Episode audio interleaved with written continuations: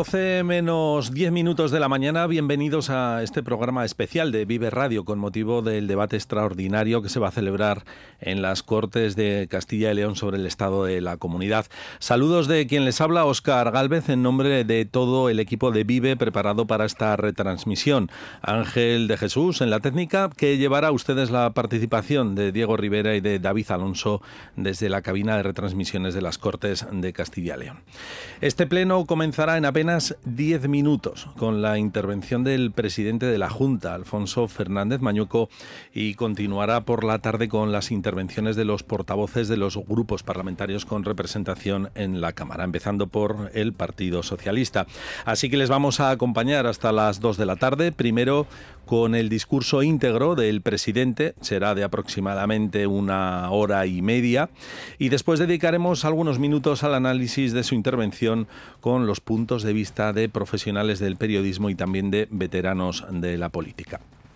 Este debate sobre el estado de la comunidad se celebra hoy y mañana por primera vez desde el año 2020. Por distintas circunstancias no se pudo celebrar en ninguno de los años eh, posteriores, en 2021, porque la situación sanitaria del primer semestre lo desaconsejaba, porque estábamos viviendo un momento de repunte de la pandemia del COVID, y en 2022 porque la celebración de las elecciones autonómicas en febrero de ese año pues lo hacía de alguna manera prescindible. Como les decía, vamos a contar con la participación de periodistas y de políticos en este especial.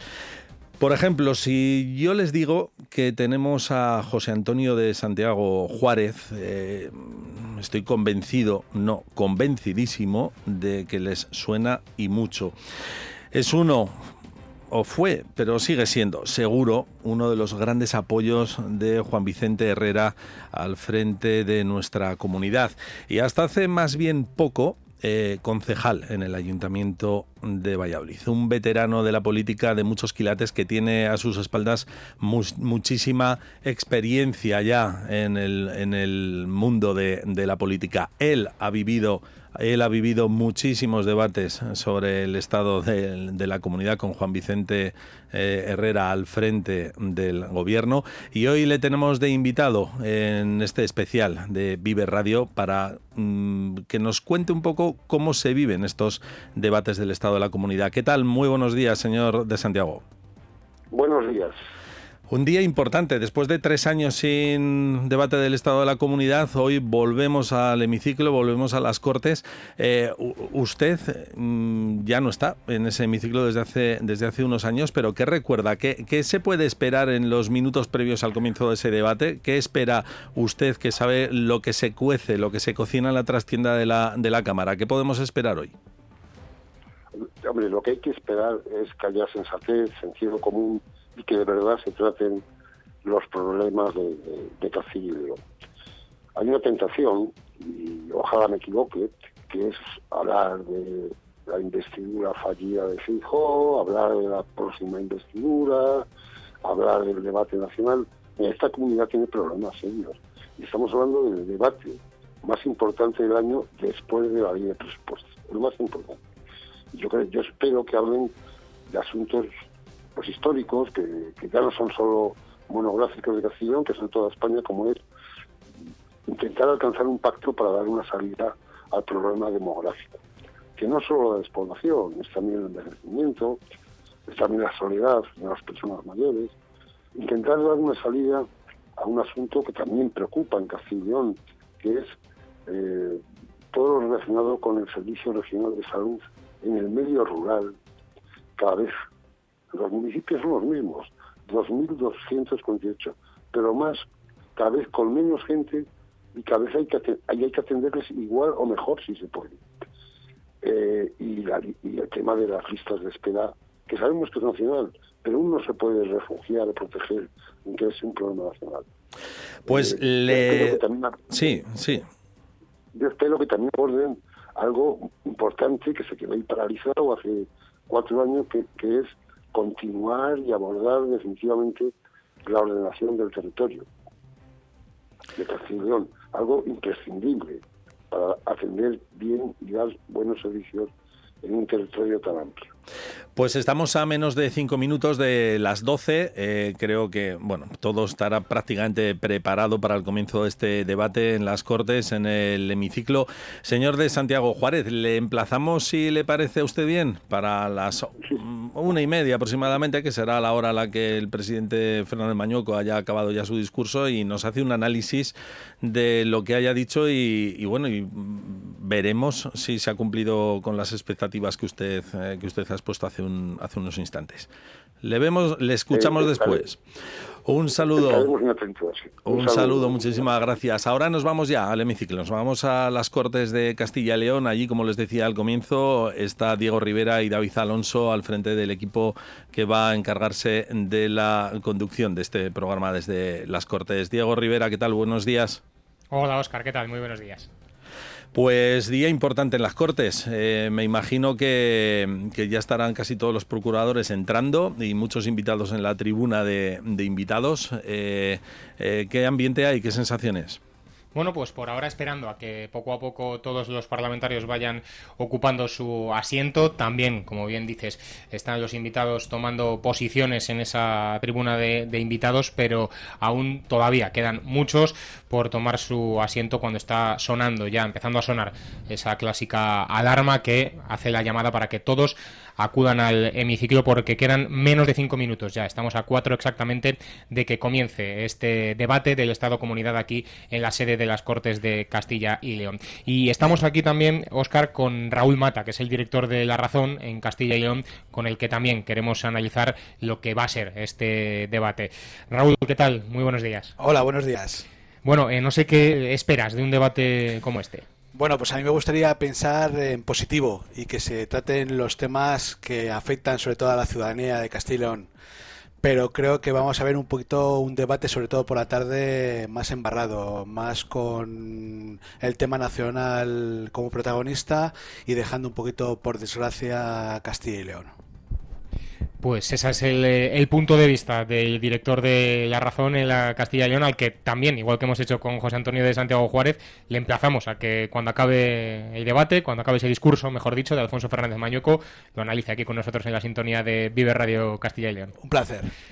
Pues eh, esa es la opinión, como decíamos, de Raúl Mata y también está por aquí eh, David Alonso, con el que vamos a explicar, David, cuál va a ser el funcionamiento del debate esta mañana con el protagonismo. David, ¿qué tal? Buenos días. Buenos días, Diego, ¿qué tal? Como decíamos, hoy protagonista durante la mañana para Alfonso Fernández. Sí, eh, vamos a ir rapidito porque faltan dos minutos para que arranque este debate sobre el estado de la comunidad. Eh, está el hemiciclo ya prácticamente lleno, la tribuna también. Y exactamente en dos minutos va eh, a arrancar esta intervención del presidente de la Junta, Alfonso Fernández Mañueco, que recordemos no tiene límite de tiempo Esperamos que dure una hora y cuarto, hora y media. Después se suspendrá esta sesión parlamentaria y será el turno de los portavoces los que pasarán por sala de prensa para bueno, pues, eh, hacer una primera valoración de estas palabras del presidente. Más tarde, a las tres y media, se va a reanudar la sesión y será el turno de los grupos parlamentarios, que será cuando tomen la palabra e intervengan en este debate. Vamos a ir rápidamente, el orden va a ser Partido Socialista, Soria ya UPL, Grupo Mixto, Vox y Partido Popular. Cada uno de estos grupos tendrá 30 minutos de intervención y 15 de réplica, con lo cual eh, cada grupo, su, su tiempo se irá mm, sobre hora, hora y media, con lo cual esperemos y esperamos que la sesión termine sobre las ocho y media, nueve de la tarde. Será en ese momento cuando se suspenda la sesión hasta mañana, que arrancará también a las 12 de la mañana y llegará el turno de las eh, propuestas de resolución que traigan los grupos parlamentarios. Cada grupo puede traer un máximo de 30 propuestas y será eh, cuando será mañana cuando se voten y se aprueben aquellas propuestas que cuenten con la mayoría de, de la Cámara. Y este es un poco el funcionamiento que va a tener este debate sobre el estado de la comunidad. Pues ese es el funcionamiento y como decíamos, hoy está Alfonso Fernández Mañuco, el presidente de la Junta de Castilla y León, a punto de entrar, ya sí que en estos minutos en los que estábamos hablando con José Antonio de Santiago Juárez, con Raúl Mata, con David Alonso ahora, han ido ocupando muchos más parlamentarios sus asientos y vemos ya a gran parte, ¿no, David, del gobierno de coalición de Partido Popular y Vox, los consejeros de la Junta de Castilla y León, que están ocupando también en gran prácticamente ese puesto, ese, asiento. Estamos con el tradicional turno de, saludos, porque bueno, eh, hay también presencia de diputados nacionales de, de, pues, bueno, de algunos de los partidos con representación en las Cortes. Eh, veo delante de mí también al secretario regional de la UGT, a Faustino Temprano, al presidente de la COE de Castilla y León, a Santiago Aparicio. Y bueno, pues eh, falta, por mm, si me voy a levantar, el presidente todavía no ha llegado, sí que vemos miembros del gobierno, veo al consejero de Agricultura Gerardo Dueñas, al de Sanidad Alejandro Vázquez, a Isabel Blanco saludando ahora, ahora a, un diputado del PP, Fernández Carreo también, Juan García Gallardo, el vicepresidente de la Junta, acaba de aparecer en, en la Cámara y siguen eh, los parlamentarios esperando a que Fernández Mañueco haga acto de presencia. Pues a punto está de eh, arrancar este discurso de Alfonso Fernández Mañueco. Ya pasa un minuto de las 12 de la mañana, así que es cierto que todavía los eh, invitados están eh, colocando, se están accediendo a esa tribuna desde donde se va a poder seguir el discurso del presidente de la Junta de Castilla y León, que como decíamos, David, y como hablábamos ayer también en Vive Castilla y León, es el primero que va a dar, el primer debate del Estado de la Comunidad que va a dar Alfonso Fernández Fernández Mañuco en su coalición con en este momento Alfonso Fernández Mañuco a las Cortes, eh, con el aplauso de los grupos del, de los procuradores del Grupo Popular y de, y de no, los de Vox no, no, no, aplauden por el momento, pero bueno, se, está, se acaba de sentar Alfonso Fernández Mañueco en su, en su asiento, con lo cual esperemos que la sesión eh, arranque en, en, breves instantes. Se está sometiendo a las tradicionales fotografías que, de hecho, estamos escuchando que se están empezando a abrir los micrófonos, con lo cual eh, el presidente de las Cortes dará inicio hasta, a este debate sobre el estado de la comunidad. Pues todo preparado, los compañeros de los medios gráficos tomando esas últimas imágenes del presidente de la Junta de Castilla y León, que toma asiento, como nos contaba David Alonso, al lado del vicepresidente, Juan García Gallardo. Alguna confesión entre ambos antes de que arranque este debate del estado de la comunidad, que como decimos... Buenos días, tomen asiento, por favor. Por la mañana de Alfonso Fernández Mañueco, el presidente de las Cortes, está ya pidiendo a todo el mundo que ocupe sus asientos, que todo el mundo ya acuda a, su lugar, también los compañeros de los medios gráficos, así que enseguida vamos a poder ya escuchar el arranque, 12 y 2 minutos de la mañana de este debate con el discurso del presidente de la Junta de Castilla y León aquí en la sede. En primer lugar, antes de, abrir la sesión, quisiera trasladar a la familia de Rosa Rubio nuestro más sentido pésame en nombre de la mesa y en nombre de todos los procuradores que forman este hemiciclo por el triste fallecimiento de su padre en la tarde de ayer. Les ruego trasladéis el, el pésame de, de todo este Parlamento.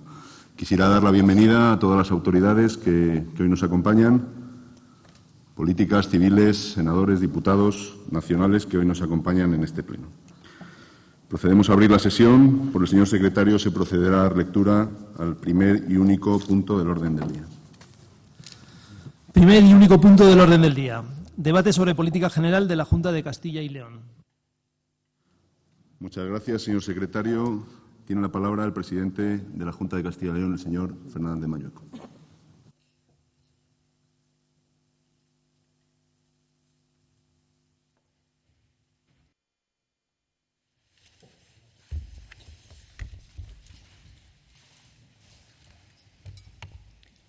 Muy buenos días, señor presidente de las Cortes, señoras y señores procuradores, autoridades, autonómicas, locales, nacionales, representación institucional, social y económico que hoy nos acompañan, castellanos y leoneses, que nos siguen a través de los medios de comunicación y de las redes sociales. Comparezco ante estas Cortes de Castilla y León en un nuevo debate de política general. Señorías, mi vocación es hacer políticas que sirvan a la gente a los castellanos y leoneses. Yo he venido al Gobierno de Castilla y León para proteger y brindar la mejor atención a las personas de esta tierra y especialmente a aquellos que más lo necesitan. Las personas mayores, los niños, jóvenes, el medio rural, las personas con discapacidad, las más vulnerables. Yo he venido al Gobierno de Castilla y León a incentivar el crecimiento económico y la creación de más y mejor empleo, con rebajas fiscales, promoviendo el emprendimiento de la mano de la innovación y del conocimiento. Yo he venido al Gobierno de Castilla y León para modernizar, ayudado de la digitalización y de las TIC, de nuestros servicios públicos y consolidarlos en una clara posición de liderazgo a la cabeza del conjunto de España.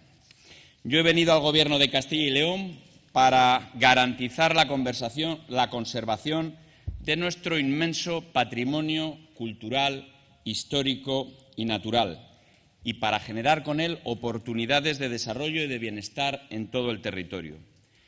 Yo he venido al Gobierno de Castilla y León para garantizar un mejor futuro para las generaciones venideras, en armonía con todas las posibilidades de salud, de bienestar y de sostenibilidad que, ofrece nuestro incomparable marco natural. Se trata, en definitiva, de ser útiles, de ser útiles a las personas haciendo de su vida que sea mejor y poniéndolas en el centro de la acción política, porque las personas están por encima de todo, las personas ante todo. Se trata, en definitiva, de transformar esta tierra. Señorías, celebramos este debate en un momento de incertidumbre política nacional pendientes de la formación del Gobierno de España tras las elecciones generales. La sesión de investidura de la semana pasada no prosperó, a pesar de que la propuesta sólida, lógica, oportuna y necesaria del candidato Alberto Núñez Feijó presentó un programa de gobierno pensado para todos los españoles y para que España pueda funcionar con grandes pactos de Estado y también con igualdad, libertad y convivencia dentro del marco de la Constitución, centrado en lo que de verdad importa a las personas de nuestro país. Lamentablemente, digo, no prosperó y nos enfrentamos ahora a un futuro político inmediato muy preocupante y también incierto, porque tenemos sobrados indicios en que una probable siguiente investidura nos va a costar muy cara a todos los españoles.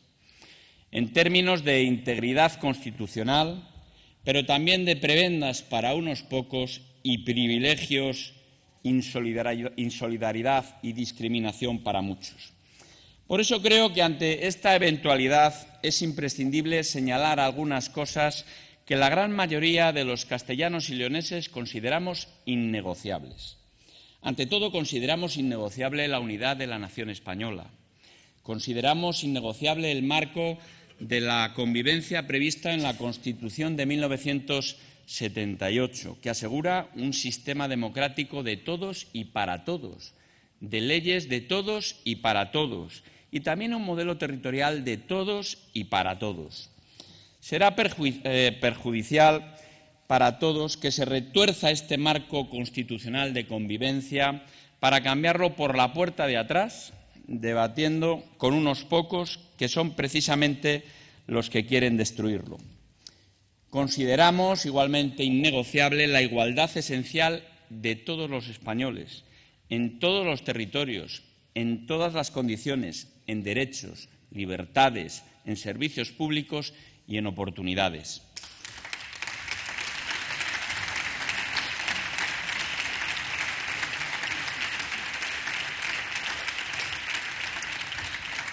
Consideramos innegociable la dignidad de las víctimas del terrorismo y es un compromiso del Gobierno de Castilla y León mantener viva su memoria y jamás vamos a renunciar a este objetivo porque se lo merecen todo.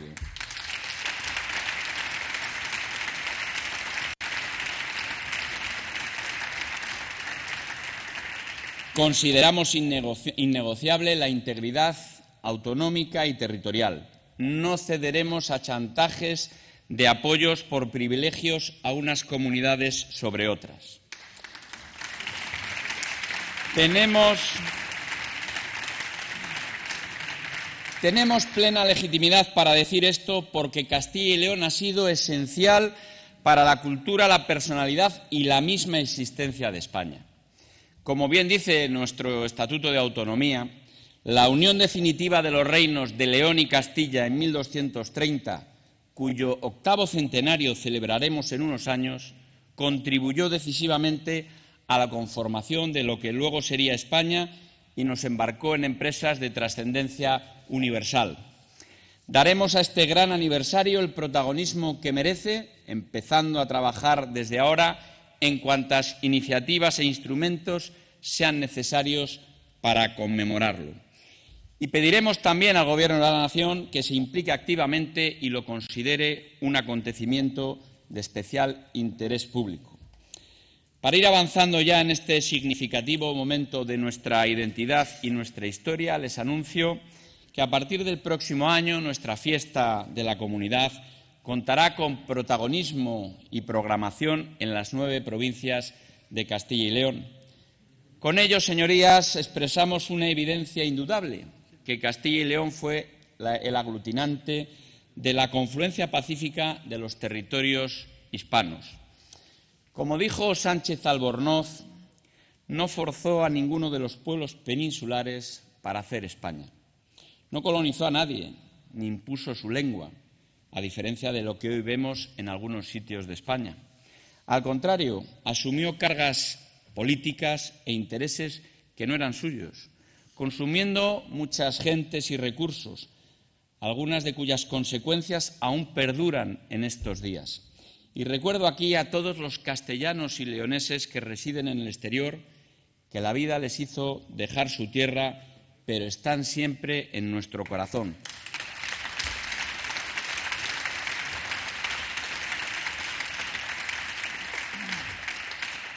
No nos arrepentimos porque el fruto fue y es España y porque la nuestra es una identidad integradora con el resto de las tierras españolas.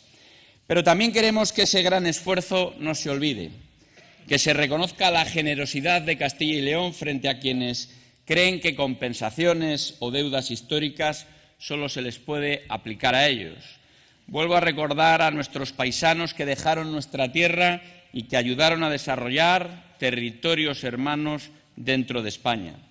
Y que nuestras demandas de solidaridad no se ignoren o se posterguen por meros intereses políticos. Por justicia histórica nos lo merecemos. En definitiva, señorías, Castilla y León no se entiende sin España. Pero es verdad también que la España de hoy tampoco hubiera sido posible sin Castilla y León. Un camino de siglos que queremos recorrer juntos dentro del marco constitucional y estatutario que nos hemos dado y que hemos establecido el Estado de las Autonomías como acertado modelo territorial. Pensado para resolver problemas, para garantizar servicios de calidad que mejoren el bienestar de las personas, en suma, el autonomismo útil, leal y solidario. En este año 2023 cumplimos 40 años siendo comunidad autónoma una experiencia que nos ha hecho mejores y más fuertes. Hemos crecido en desarrollo humano, progreso material, solidaridad y cohesión social y territorial. Nos hemos dotado de una economía moderna y abierta, que crea empleo e impulsa nuestra convergencia con España y Europa. Y hemos demostrado también nuestra capacidad para afrontar desafíos muy serios, crecernos ante la adversidad, trabajar juntos aprovechar todas nuestras oportunidades. Señorías, estos 40 años de autonomía nos han dado clara conciencia de nuestra identidad colectiva e histórica, que ahora debemos proyectar hacia un porvenir que debemos labrar cada día con nuestro esfuerzo. Porque pasado y futuro confluyen en Castilla y León.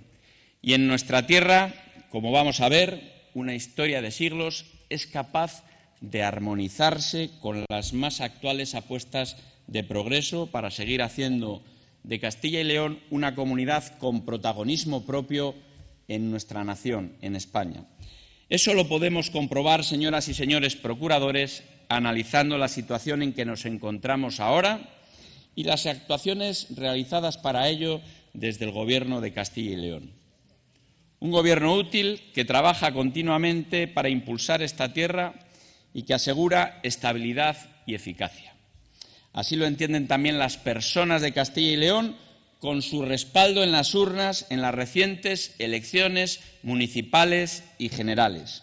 Un respaldo que obedece, estoy convencido de ello, a que los castellanos y leoneses valoran nuestro esfuerzo para trabajar por el bien común, para todas las personas, algo que implica también escuchar a todos. Por ello quiero afirmar de nuevo mi apuesta por el diálogo, que es una característica muy asumida en Castilla y León en todas sus facetas. Un diálogo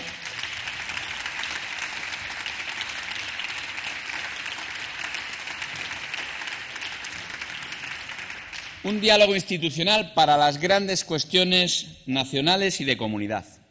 Un diálogo político que he practicado siempre y que queda reflejado en el hecho de que mis dos gobiernos han sido fruto de un diálogo que han fructificado en un pacto. También, por supuesto, diálogo social, uno de los rasgos distintivos de nuestra comunidad.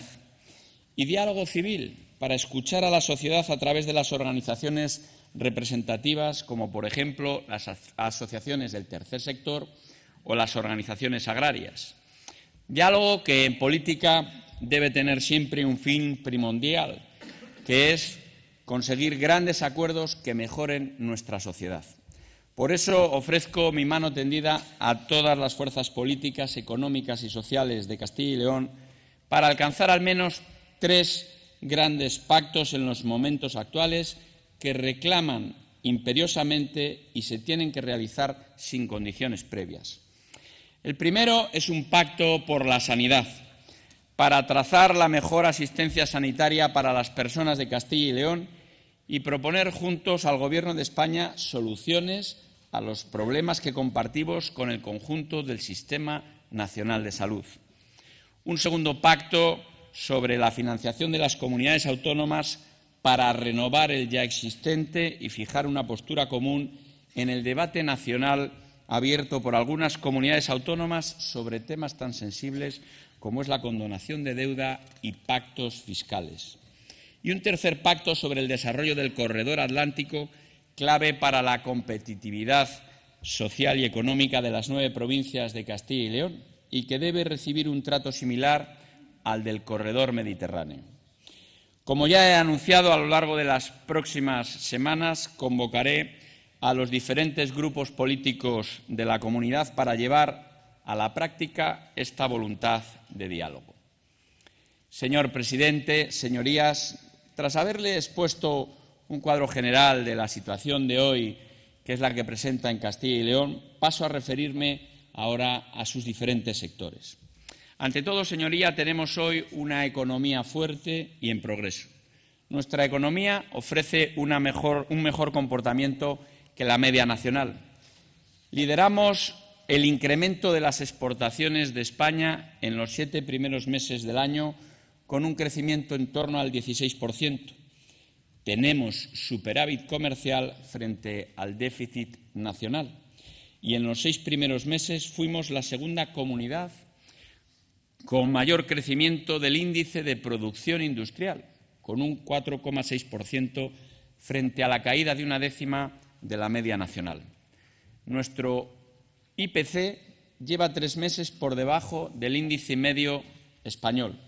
Y en turismo, el mes de julio fue el mejor de nuestra historia, con un 4% más de visitantes y un 9% más de pernoctaciones respecto al 2019.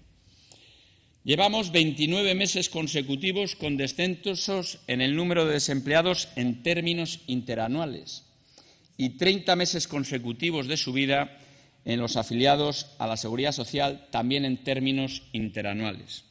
Nuestra tasa de paro se sitúa a dos puntos y medio por debajo de la media nacional, la menor de toda la serie histórica en mujeres y de los últimos 15 años en jóvenes. Todo lo cual contribuye a que tengamos más de un millón de ocupados. Hacía 14 años que no trabajaba tanta gente en Castilla y León y tenemos el mayor número de mujeres trabajando en nuestra historia.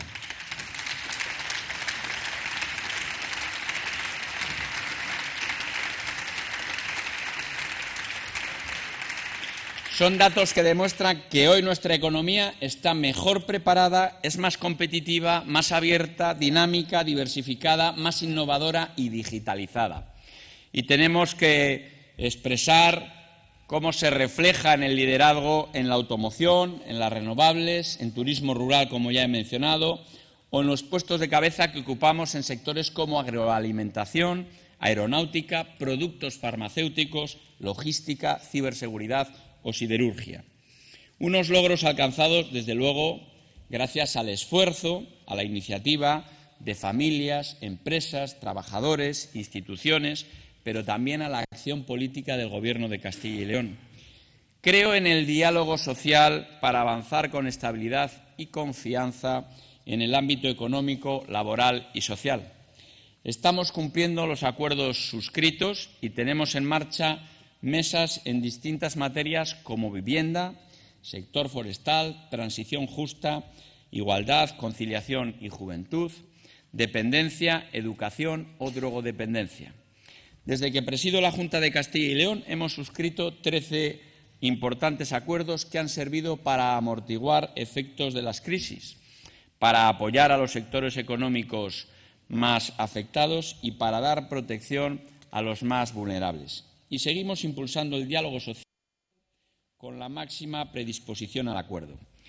Pero creo también en las políticas de apoyo a los trabajadores, a los emprendedores, a las empresas, a los autónomos de la comunidad y tenemos abiertas las puertas a todas aquellas que quieran crecer, innovar e instalarse en Castilla y León, con medidas orientadas a la reindustrialización y también a la atracción de inversiones en todos los territorios de Castilla y León. Insisto, en todos los territorios de Castilla y León.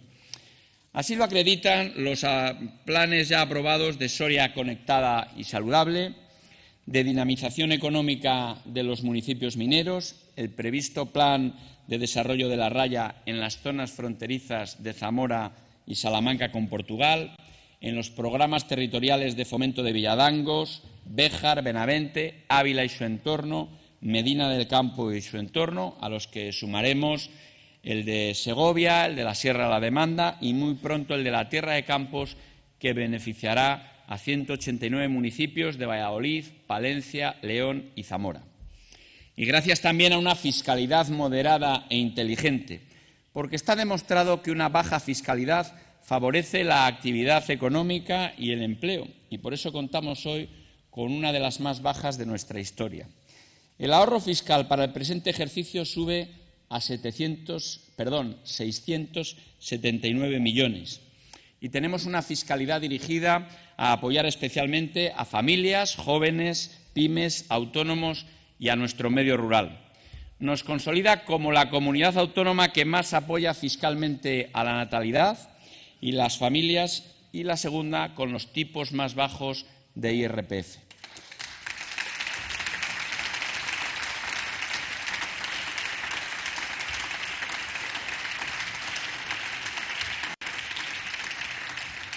Nos sitúa también entre las tres primeras con una mejor fiscalidad para el medio rural y la cuarta en el ranking de comunidades autónomas con mayor competitividad fiscal.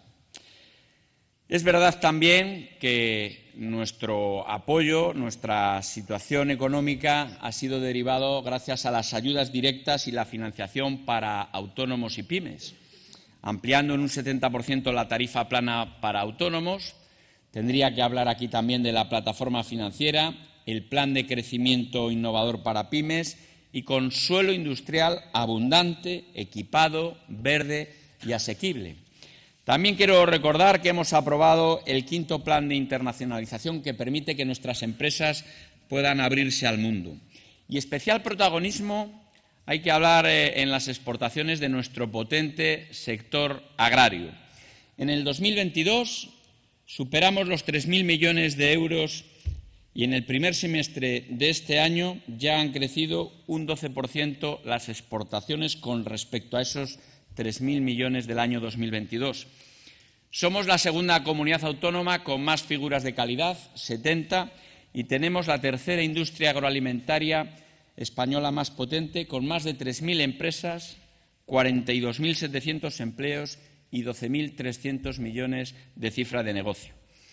Desde el Gobierno de Castilla y León y la Consejería de Agricultura apoyamos al máximo la pujanza de este sector, garantizando la calidad, la seguridad de los alimentos en todo el proceso de la cadena alimentaria, con constante vigilancia por parte de los servicios de salud pública, respondiendo también a situaciones de extraordinaria necesidad como la guerra de Ucrania o la situación de la sequía, y siendo además los más rápidos en pagar la política agraria común. Por supuesto, defendiendo siempre a nuestro sector agrario ante los ataques y los agravios recibidos por parte del Gobierno de la Nación. Así ha ocurrido en las ayudas por la sequía, con menor cuantía para los agricultores y ganaderos de Castilla y León con respecto a otras comunidades autónomas. Y desde Castilla y León hemos estado a la altura con ayudas y financiación por un importe de 145 millones de euros porque no podíamos consentir esta desigualdad. Y el Gobierno estatal vuelve a ponerse de perfil ante la enfermedad hemorrágica epizótica. Ni medidas urgentes para eliminarla, ni compensación por las pérdidas de los afectados con una indemnización homogénea en todo el territorio nacional. Es su competencia, es su obligación, por ser una enfermedad de declaración obligatoria de acuerdo con la normativa europea. El ministro se toma esto con mucha calma, aunque fue mucho más rápido en hacer daño a Castilla y León, inmovilizando el ganado por el saneamiento a golpe de boletín oficial sin previo aviso a este presidente, cuando pudo haber actuado de manera más eficaz. Ser ministro en funciones no significa estar cruzado de brazos mientras se mueren las vacas en Castilla y León.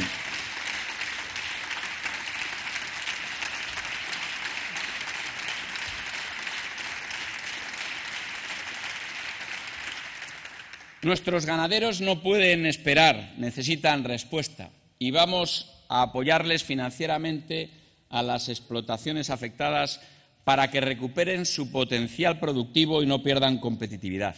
Y además vamos a exigir una respuesta paralela al Gobierno de la Nación con financiación del Estado o, en su caso, que la exija de la Unión Europea. Por otra parte, seguimos reforzando a Castilla y León como potencia turística nacional e internacional. Destinamos más de 85 millones de euros, un 185% más que en el último ejercicio, con una oferta de calidad en turismo rural, enoturismo, cultural, de naturaleza, gastronómico, religioso de Semana Santa o el micoturismo. Y vamos a modificar la ley de turismo para incorporar el turismo de naturaleza. También vamos a actualizar la normativa sobre alojamientos de turismo rural, la intermediación turística, las guías de turismo, el Consejo de Turismo y, sobre todo, las declaraciones de interés turístico. Vamos a impulsar 44 planes extraordinarios de sostenibilidad turística y cuatro actuaciones de cohesión de destinos. Para el impulso turístico son necesarios, decisivos, dos grandes patrimonios, el cultural y el natural. Poseemos el patrimonio cultural más importante de España, que seduce bien y pronto, primordial elemento de nuestra identidad y factor, desde luego, de importante generación de riqueza.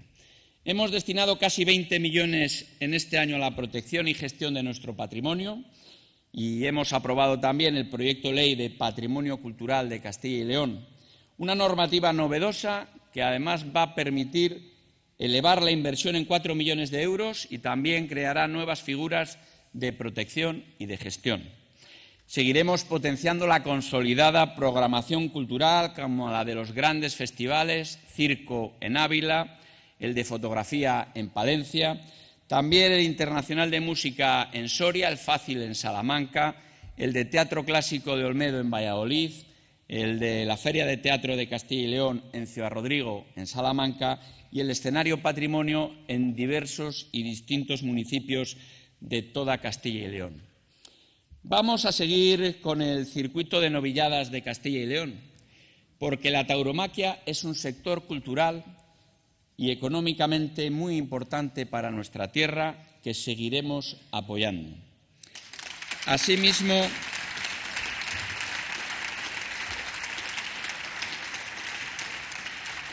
Asimismo, hemos emprendido importantes iniciativas como la que busca garantizar la presencia al más alto nivel del Museo del Prado en el Palacio de los Águila en Ávila o la puesta en marcha de la nueva sede del Centro Internacional del Español de la Universidad de Salamanca.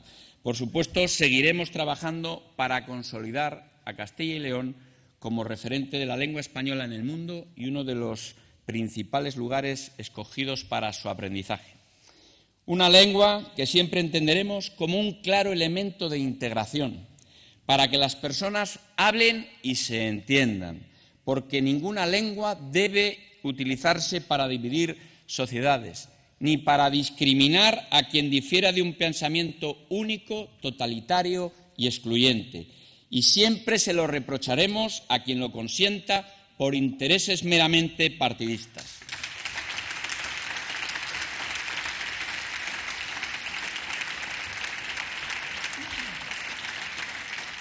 Respecto a nuestro otro gran patrimonio, señorías, somos líderes en España en protección natural y en sostenibilidad.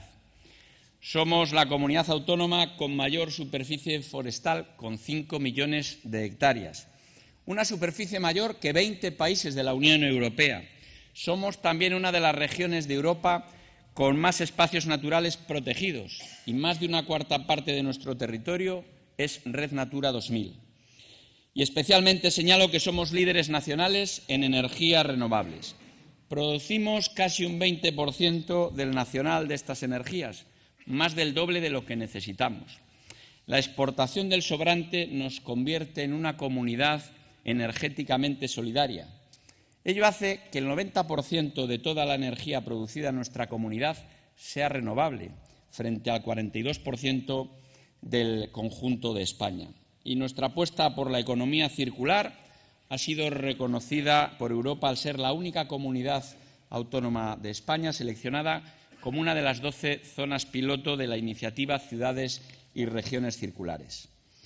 Señorías, a nuestra actual situación socioeconómica contribuyen otros importantes hechos como el que estemos en el top 5 de innovación y esfuerzo tecnológico por Producto Interior Bruto y nuestro sector empresarial se encuentra diez puntos por encima de la media nacional en gasto ejecutado, ejecutado de I+D. Hemos impulsado una estrategia de emprendimiento e innovación con la que vamos a movilizar 810 millones y también tendrá un impacto directo en 41.000 empresas de nuestra comunidad autónoma. En nuestros nueve centros tecnológicos trabajan 700 eh, profesionales destinados a la innovación que prestan servicio a 1.800 empresas que son sus clientes y el desarrollo de 600 proyectos de I+D+I en el pasado año. Estamos invirtiendo 74 millones de euros en transformación digital y mejora de las telecomunicaciones. Y asimismo también reforzamos la investigación universitaria con nuevas iniciativas como el programa Andrés Laguna, que permitirá a nuestras universidades fichar a investigadores de alto impacto mundial. Impulsaremos una nueva ley de ciencia para alcanzar eh, para avanzar perdón, en la innovación, en la investigación y reforzar también la competitividad de nuestras universidades en el mundo. Tenemos todos los centros educativos conectados con Internet de alta velocidad y avanzamos en la digitalización de todas las aulas.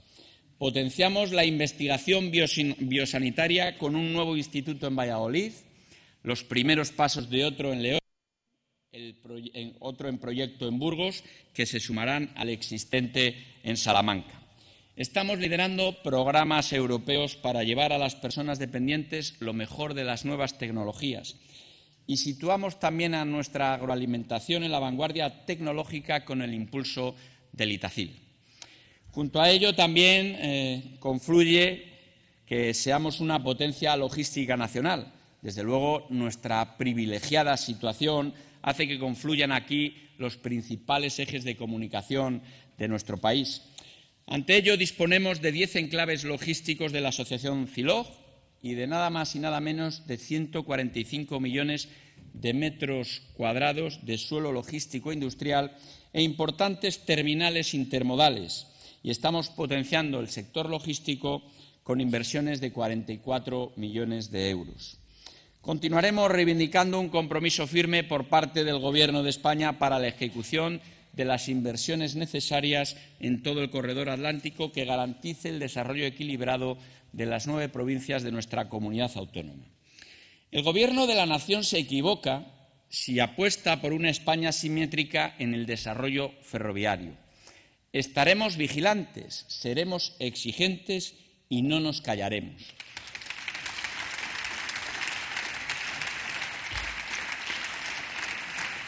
En cuanto al transporte público de viajeros, estamos haciendo frente al déficit de explotación de los servicios, estimado en 38 millones de euros anuales. Además, hemos destinado más de 34 millones en ayudas a la renovación de las flotas y la digitalización de las empresas. Y empleamos 32 millones en un sistema inteligente que ofrecerá a los usuarios información de todas las rutas en tiempo real, la posibilidad de pagar con el móvil o también marquesinas inteligentes, entre otras innovaciones.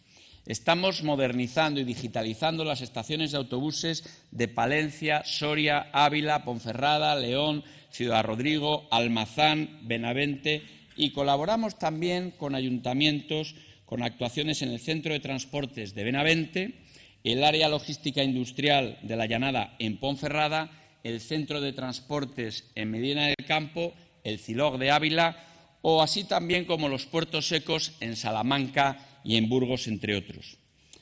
Señorías, hecha el análisis de la situación económica en nuestra comunidad, me voy a detener en el aspecto social de la misma. Todos sabemos que nos encontramos a la cabeza de España en servicios públicos de calidad, porque estamos firmemente comprometidos con un sistema de bienestar que presenta buenos indicadores en cobertura por un lado y en eficiencia por otro. Esta es la realidad gracias al esfuerzo de los empleados públicos, sanitarios, docentes, funcionarios, personal laboral, pero también por la implicación de las familias, padres y madres, de las asociaciones y organizaciones sanitarias, educativas y sociales y las instituciones del tercer sector, pero también por la voluntad política del Gobierno de Castilla y León. Somos la comunidad autónoma que más porcentaje de su, presupuesto dedica a políticas sociales según el último informe de la Asociación Estatal de Directoras y Gerentes en Servicios Sociales.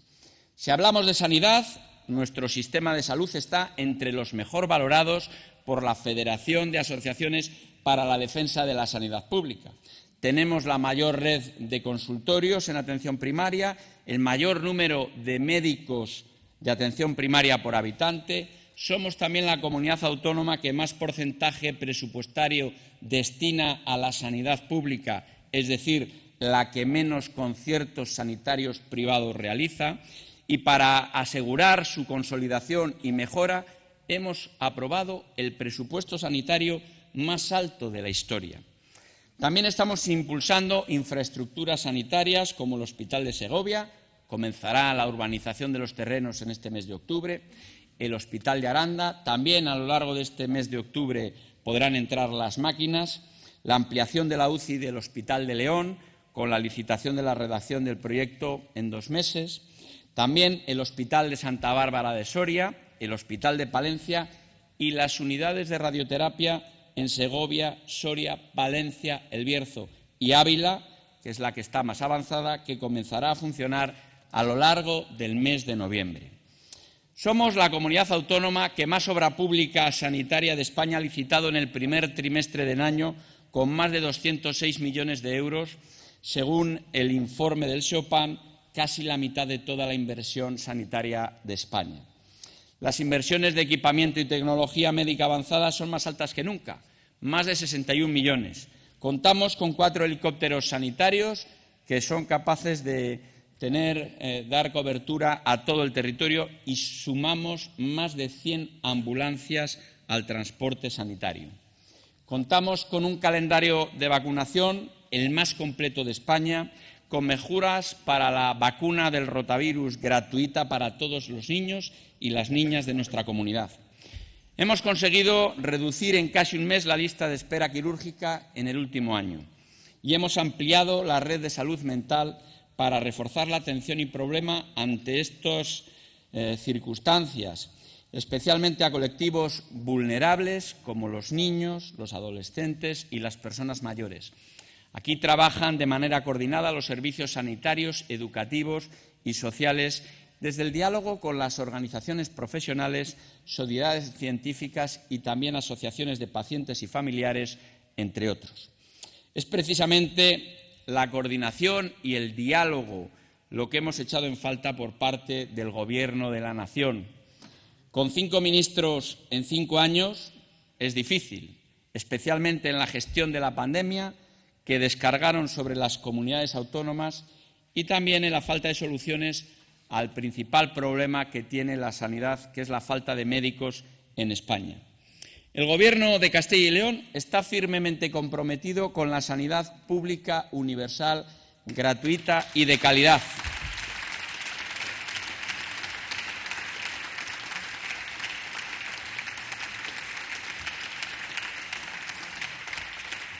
Si nos fijamos en la educación, somos la comunidad con mejor sistema educativo de España y uno de los mejores del mundo, así lo dice de manera reiterada los informes de PISA. Se debe al esfuerzo de toda la comunidad educativa y a una clara voluntad política. Garantizar la educación de excelencia con la máxima calidad y equidad. En el medio urbano y en el medio rural, en centros públicos y en centros concertados en la educación escolar y en la educación universitaria. Damos valor al mérito, al esfuerzo, a la capacidad y al conocimiento de los alumnos para que sean competitivos, manteniéndonos en la vanguardia de la innovación tecnológica. En materia de currículo, en Castilla y León somos un contrapeso frente a las políticas de empobrecimiento educativo que se han tratado de imponer desde la legislación estatal. Mientras otras comunidades autónomas usan su margen de decisión sobre el temario para una escalada identitaria de ruptura y adoctrinamiento, en Castilla y León lo usamos para garantizar que nuestros alumnos tengan en su temario cosas tan simples como la Constitución, el Estatuto de Autonomía o la Unión Europea. En nuestros colegios se estudia la historia de España y lo mejor de nuestra literatura, de la que estamos orgullosos. Nuestros alumnos conocen la Celestina y nuestros alumnos saben quiénes eran Unamuno y Miguel Delibes. Y seguimos apostando por la excelencia y por la libertad de elección de las familias. Hay que creer, desde luego, en una educación que valora el esfuerzo personal de cada alumno. Pero también continuamos avanzando haciendo gratuita la educación de cero a tres años que culminaremos el próximo curso. También potenciaremos la formación profesional. Hemos implantado 130 ciclos de formación profesional en lo que va de legislatura y vamos a mimar los centros de educación especial. En lo referente a la educación universitaria, seguimos apostando por la excelencia, el talento, la igualdad, bajando tasas, subiendo becas, desarrollo de los campus en todo el territorio. Las universidades cuentan con nuestro apoyo para adaptarse a la nueva ley del sistema universitario. Vamos a seguir trasladando al Gobierno las reivindicaciones de los equipos rectorales con una ley que ha nacido sin consenso y sin periodo transitorio sensato. Y estamos al lado de las universidades en la defensa de la autonomía universitaria. Las universidades deben seguir siendo un espacio de debate crítico y reflexivo y estar fuera de intromisiones políticas y partidistas. Seguiremos reclamando una prueba de acceso a la universidad con igualdad de oportunidades para los estudiantes. Porque es justo, queremos una EBAU única. Eso es lo que reclamamos hoy aquí.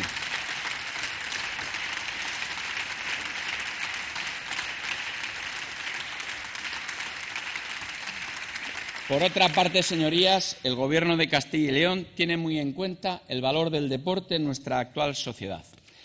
Como parte de la formación integral de la persona, escuela de refuerzo y esfuerzo y compromiso, elemento de integración social y también para la propia imagen. El deporte que debe llegar por ello a todos. Y así estamos impulsando, por un lado, diversas líneas para promocionar el deporte base y atender a nuestros equipos no profesionales con más presencia en sus disciplinas. E igualmente colaboramos con los equipos y figuras profesionales que mejor pueden llevar nuestra imagen por España y por el mundo. Aquí también promovemos la conciliación profesional y familiar con ayudas para que la maternidad no sea un obstáculo en la carrera profesional de nuestras deportistas. En servicios sociales y dependencia somos líderes indiscutibles en España. Lo somos en atención a las personas dependientes. La Asociación de Directoras y Gerentes de Servicios Sociales nos ha felicitado públicamente hace unos días por llevar 12 años siendo la mejor comunidad de régimen común en servicios sociales, algo que se refleja en hechos. Por ejemplo, que somos la comunidad con más plazas residenciales por personas de mayores de 65 años, la única que ha alcanzado la atención plena y, además, la que más empleo genera en el sector. Tampoco esto es fruto de la casualidad, sino que obedece, como he dicho, a unas políticas firmes y muy comprometidas reflejadas en más recursos, como es subir el presupuesto para dependencia hasta destinar este año dos millones cada día, o mejorar la dotación de las entidades locales en el acuerdo marco y aumentar la financiación también del tercer sector, apoyando, en definitiva, que cada persona con discapacidad pueda elegir su proyecto de vida, obtener los cuidados que necesita y acceder a un empleo y a una vida independiente. También incrementando por tercer año consecutivo las prestaciones económicas para las personas dependientes invirtiendo 15 millones para adaptar residencias al nuevo modelo o aumentando nuestro apoyo a los centros especiales de empleo. Junto a ello, estamos utilizando con eficacia los fondos europeos para impulsar las infraestructuras sociales, lo que nos permite apostar por la digitalización social y la atención de 5.0. Señorías, a pesar de tantas informaciones falsas e interesadas que hemos escuchado durante estos meses, las políticas para la igualdad de la mujer y la lucha contra la violencia machista no solo no han retrocedido ni un milímetro, sino que además se han reforzado. Contamos con uno de los marcos normativos más avanzados en la lucha contra la violencia machista y en un modelo integral de sensibilización, prevención, atención e integración social. Tenemos 21 plazas de alojamiento por cada 100 mujeres con orden de protección, un 61% más que la media nacional, situado en 13 plazas. Para conseguirlo aumentaremos el presupuesto hasta alcanzar los 12 millones este año, mejorando la financiación de la red de lucha contra la violencia machista. Así incrementaremos un 36% las subvenciones en materia de igualdad y lucha contra la violencia machista. Hemos aumentado la red de empresas comprometidas con la igualdad y también hemos creado ayudas para incentivar el ascenso profesional de las mujeres. También hoy podemos decir con orgullo que somos la comunidad autónoma que más apoya a las familias. Familias de todo tipo que son un fundamento básico de nuestra sociedad y que son uno de los ejes transversales de la acción del Gobierno de Castilla y León. Hemos impulsado el Plan Familias, que movilizará 1.500 millones de euros a lo largo de la legislatura. Entre las principales medidas están los actuales beneficios fiscales para las familias de Castilla y León, reconocidos como los mejores de España. También nuestras ayudas en el ámbito educativo, que suponen un ahorro de hasta 3.000 euros por hijo, o las ayudas concedidas para los libros de texto, que llegan a 95.000 alumnos. Aplicamos distintas ayudas al transporte, así hemos extendido a toda Castilla y León el bono rural de transporte a la demanda gratuito, que con cerca de 1.900 rutas beneficia a 1.200.000 personas. Hemos sido la primera comunidad que ha bonificado el 25% de las tarifas de los abonos de Renfe de media distancia y de alta velocidad, medida que ampliaremos hasta el año 2030 de enero a julio de este año se beneficiaron 70.000 viajeros. El Gobierno de Castilla y León bonifica el transporte para apoyar a las familias, a los trabajadores y facilitar que puedan mantener su residencia en Castilla y León. Otros lo hacen buscando rédito electoral, aunque su política real de transporte contempla suprimir 346 paradas de autobuses en nuestros pueblos. Esto es una muestra más de lo que preocupa el medio rural al actual Gobierno de España.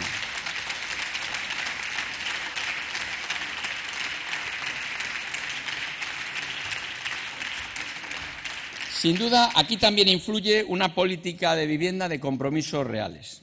Tenemos previsto construir, rehabilitar e incorporar en esta legislatura más de 2.300 viviendas al parque público, tanto en venta como en alquiler, movilizando más de 280 millones para ello. De manera especial, vamos a invertir 79 millones para construir 500 viviendas de protección pública para su venta con descuentos de hasta un 20% para menores de 36 años, todos en el medio rural. También facilitaremos a los menores de 36 años su acceso a la hipoteca, facilitando la Junta de Castilla y León hasta el 17,5%, de manera que los jóvenes puedan conseguir hasta un 97,5% de préstamo. Más de 670 jóvenes tienen ya el certificado de la Junta para ello y esperamos llegar a los 4.000. Y si los jóvenes optan por alquilar una vivienda, la Junta les paga hasta el 75% del alquiler. Estas son nuestras políticas de vivienda frente a las políticas del Gobierno de España que introduce miedo e incertidumbre en el mercado ampara la ocupación ilegal, deja a tres de cada cuatro jóvenes sin bono de alquiler y nos bombardea con un chorreo inverosímil de anuncios de miles y miles de viviendas protegidas. También son un importante apoyo a la familia nuestras medidas para fomentar la natalidad y la ayuda en los primeros años de vida en los hijos. Pusimos en marcha el bono nacimiento con prestaciones de hasta 2.500 euros por nacimiento o adopción, que ya ha beneficiado a 5.300 familias. Incrementamos hasta los 11 millones de euros la dotación del bono concilia, que otorga a las familias 750 euros por cada menor de tres años, con más de 14.300 solicitudes este año. Hemos hecho gratuita la educación de uno a tres años, de la que disfrutan 16.000 familias. Hemos hecho gratuito el programa Crecemos de cuidado de los niños y niñas en nuestros pueblos y mantenemos también en el mundo rural y en el mundo urbano, por supuesto, los programas madrugadores y tardes en el cole para ayudar a la conciliación laboral y familiar. Y anuncio que impulsaremos los tratamientos gratuitos de reproducción asistida ampliando el tope de edad de las mujeres de 40 a 42 años y de los hombres de 55 a 60, abriendo los tratamientos también a las mujeres que tengan hijos. Y anuncio,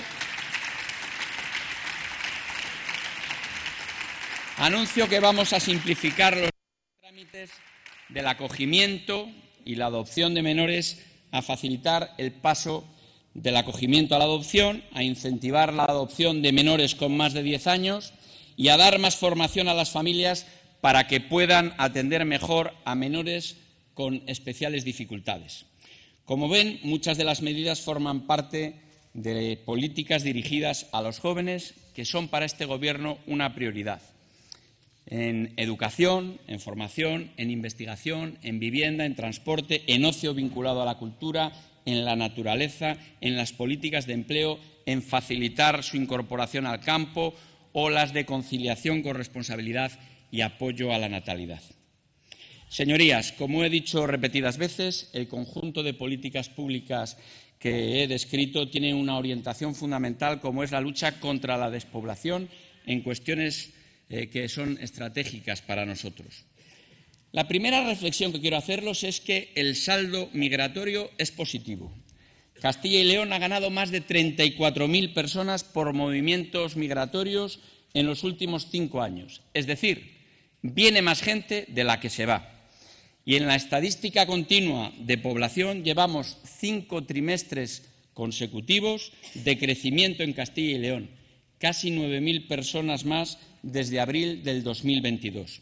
Son datos que nos pueden indicar un cambio, cambio de tendencia, que nos da esperanzas y que nos motiva, desde luego, a seguir trabajando. Por eso vamos a elaborar una ley que regule el desarrollo y la competitividad rural y las políticas demográficas para contribuir al progreso social y económico de nuestro medio rural y a superar nuestros retos demográficos. Con ello vamos a complementar el esfuerzo en todos los ámbitos porque el conjunto de nuestras políticas está orientado a luchar contra la despoblación. Así, por ejemplo, el anexo, por ejemplo, no, como ejemplo, el anexo de los presupuestos para el 2023 detalla 566 actuaciones específicas con 1.747 millones de inversión, a lo que se añade un tratamiento fiscal diferenciado conseguido para la provincia de Soria. Esta, por supuesto, eh, está el despliegue de nuestros servicios en el medio rural, el ya citado eh, de los consultorios locales o la mejor cobertura nacional de plazas residenciales en el medio rural, sin, olvidar que mantenemos colegios abiertos hasta con tres alumnos a lo largo de todo el territorio de nuestra comunidad. En este ámbito, nuestros pueblos, nuestros municipios, además de formar parte de nuestra identidad, de nuestra historia, de nuestro modo de ser y de vivir, son un elemento clave para la integración, el desarrollo y la población de nuestro territorio. En el Gobierno de Castilla y León somos muy conscientes de ello porque el municipalismo es un valor que nos define. Algo que queda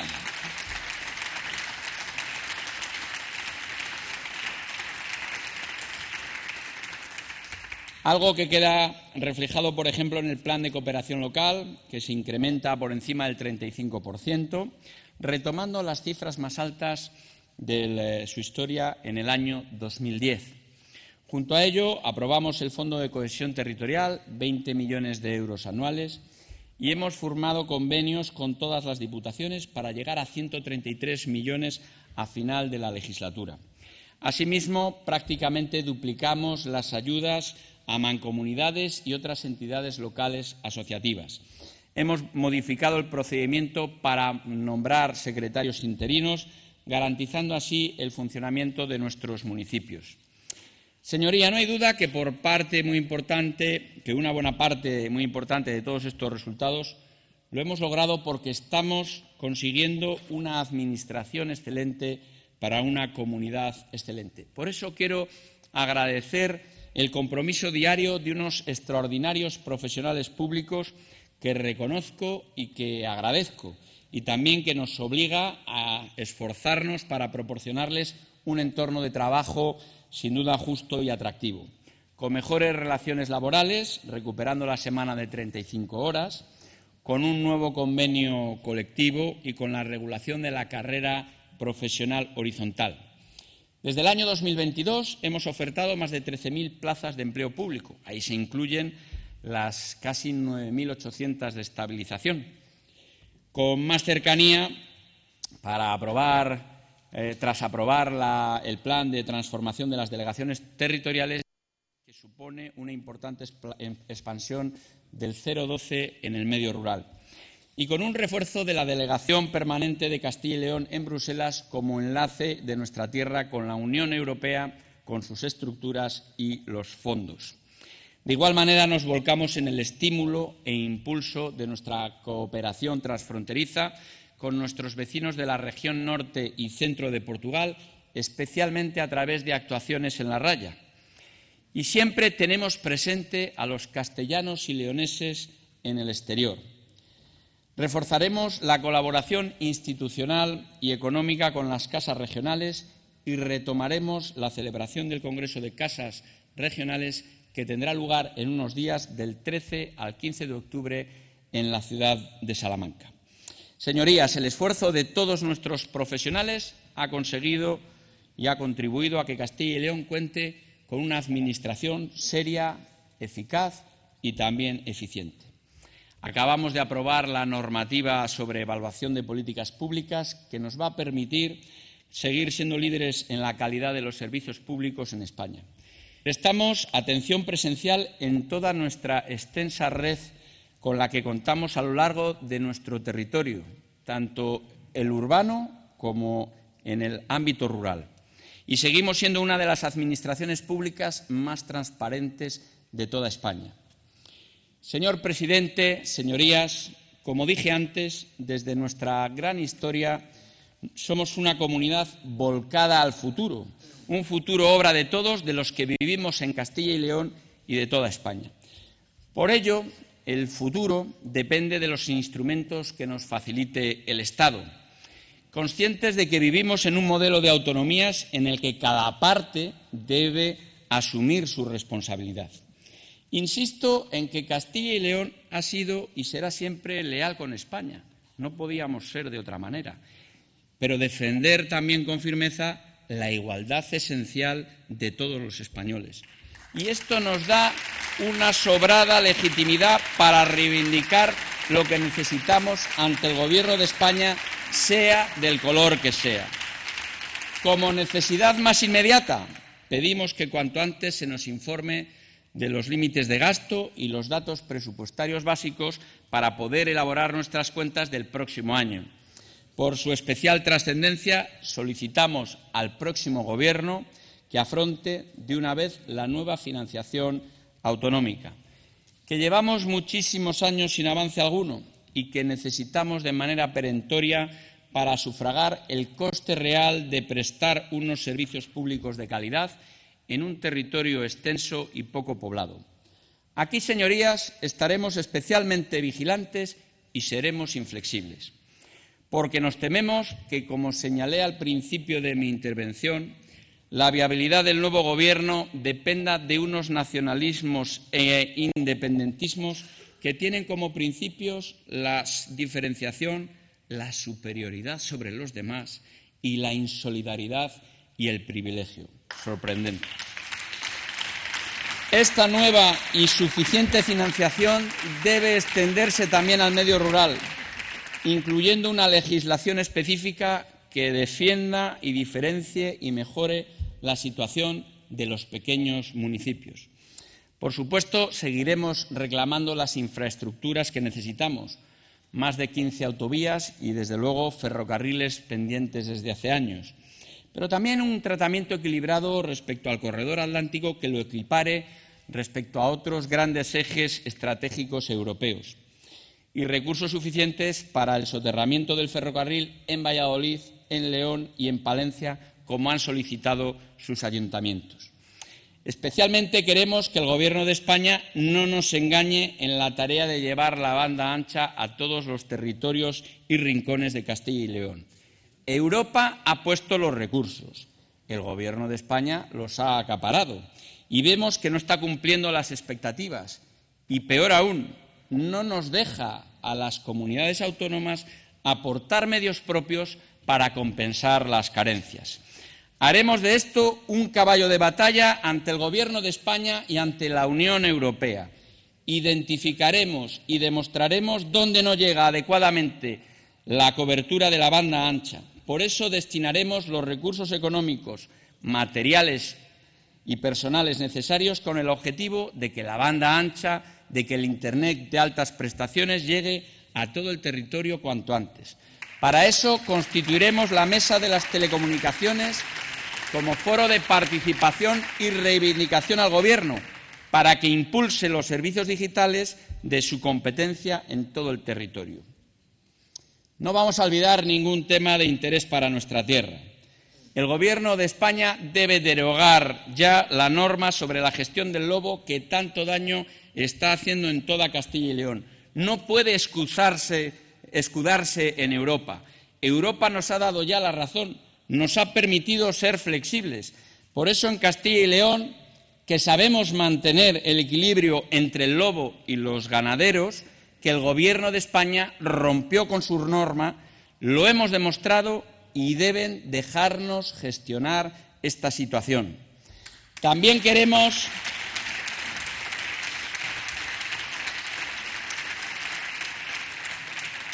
También queremos que se concrete la tantas veces anunciada inversiones para Montelarreina en Zamora, o que cese el acoso a la estación de Navacerrada, Insistiremos también en aquellas cuestiones de interés nacional que nos afectan especialmente, como la ampliación de las plazas MIR y la homologación de titulaciones para paliar nuestra escasez de médicos. También seguiremos pidiendo una estrategia nacional de lucha contra los incendios forestales, para lo que incluso hemos propuesto una conferencia de presidentes específica, o la siempre esperada por necesaria estrategia nacional contra la despoblación con medidas globales para lo que es un problema global. Señorías, les propongo desarrollar entre todos las nuevas vías de progreso y modernización para que nuestra tierra pueda responder ante estos poderosos desafíos. La primera es hacer, es conseguir una Castilla y León donde tengamos una vida natural y sostenible, porque nuestro futuro será sostenible o simplemente no será. La utilización racional de los recursos naturales forma parte de la mejor calidad de vida a la que aspiramos y es condición indispensable para el desarrollo económico, empresarial y social a largo plazo. Aquí Castilla y León sigue teniendo mucho que decir, porque consideramos, como dije antes, nuestro gran patrimonio natural como un valor propio de nuestra identidad. El agua es un recurso escaso que cuidamos. Promoveremos el consumo responsable de nuestros recursos hídricos.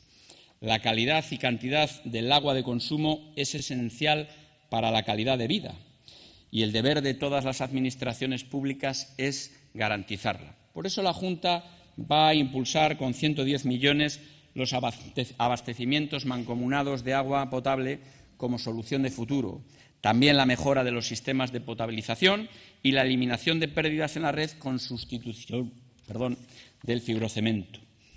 Y la digitalización de los suministros para mejorar la gestión, la eficiencia económica y los ahorros del agua.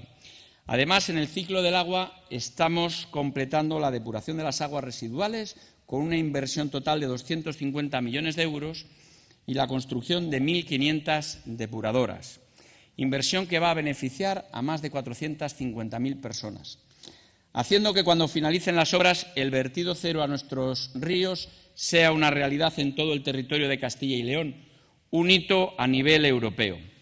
También en la gestión eficiente del agua estamos impulsando nuevos regadíos y la modernización de los ya existentes. Un ejemplo es el reciente inicio de las obras de la tercera fase del regadío. Estuvo el vicepresidente del regadío El Carracillo en Segovia, igual que se avanza en otras eh, provincias, especialmente en León. Nuestro compromiso es llegar a 30.000 hectáreas esta legislatura, pero manifestamos nuestra preocupación por el retraso en la parte de inversión que corresponde al Ministerio de Agricultura y en los trámites ambientales que le corresponde al de transición ecológica. Además, tenemos en marcha actuaciones para mover y promover la eficiencia energética en más de 80.000 hectáreas de regadío. En lo referente a la adecuada gestión de residuos, decir que los 2.500 vertederos en parcelas públicas se van a cerrar con una inversión de más de 21 millones de euros y los 900 en parcelas privadas. Castilla y León va a ser territorio cero en escombreras. Ejecutaremos un ambicioso programa de reducción, reciclaje y reutilización de los materiales, minimizando su impacto ambiental, colaborando por ello con las industrias. Y con los ayuntamientos implantaremos la recogida separada de los bioresiduos. A dichas entidades destinaremos 37 millones para modernizar los centros de tratamiento de residuos.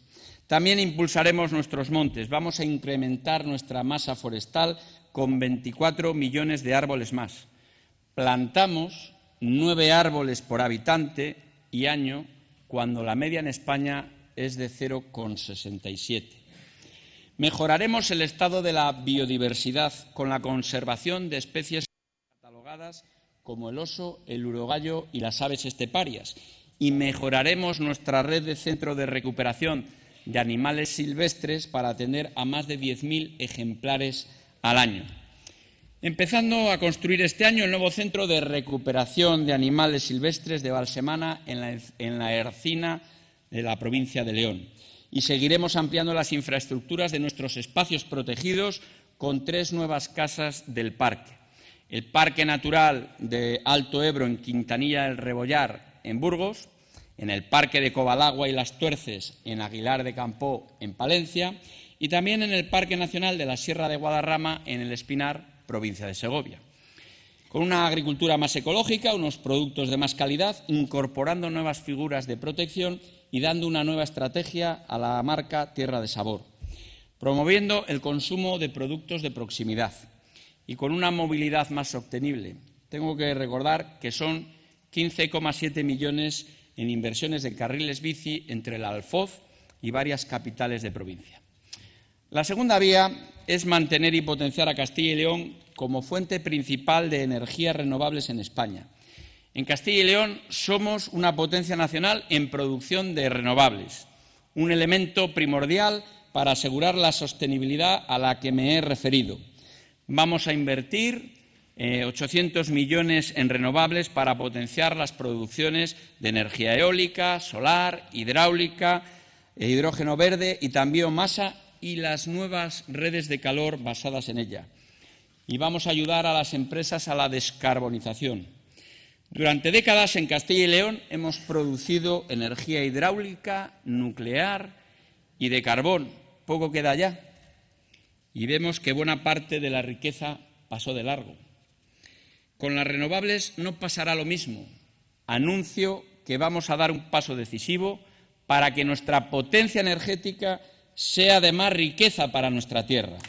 Transformaremos nuestra energía en empleo y vamos a impulsar un programa para suministrar energía renovable a los polígonos industriales. Nuestra energía será un imán de empresas, suelo a bajo precio con energía a precio razonable. En un plazo de cinco años, hasta el 80% de nuestro suelo industrial estará disponible con abastecimiento de energía renovable para todas las empresas.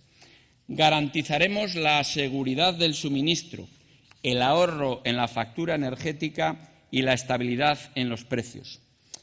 Actualmente estamos en desarrollo de 8,7 millones de metros cuadrados de nuevo suelo industrial en todas las provincias de la comunidad. Tenemos suelo industrial competitivo por ubicación, también por comunicaciones, por instalaciones, por servicios y, por supuesto, por precio.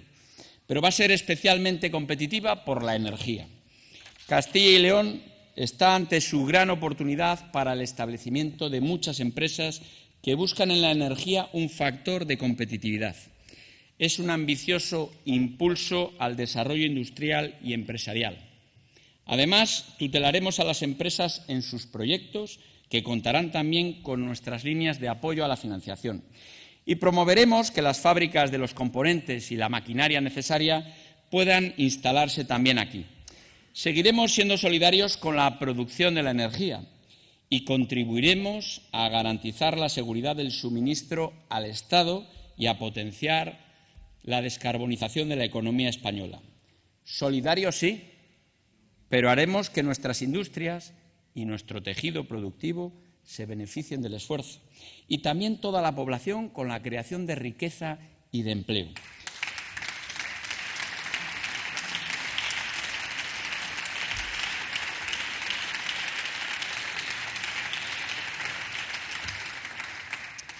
También apostaremos por la biomasa energética para impulsar nuevas redes de calor comunitarias.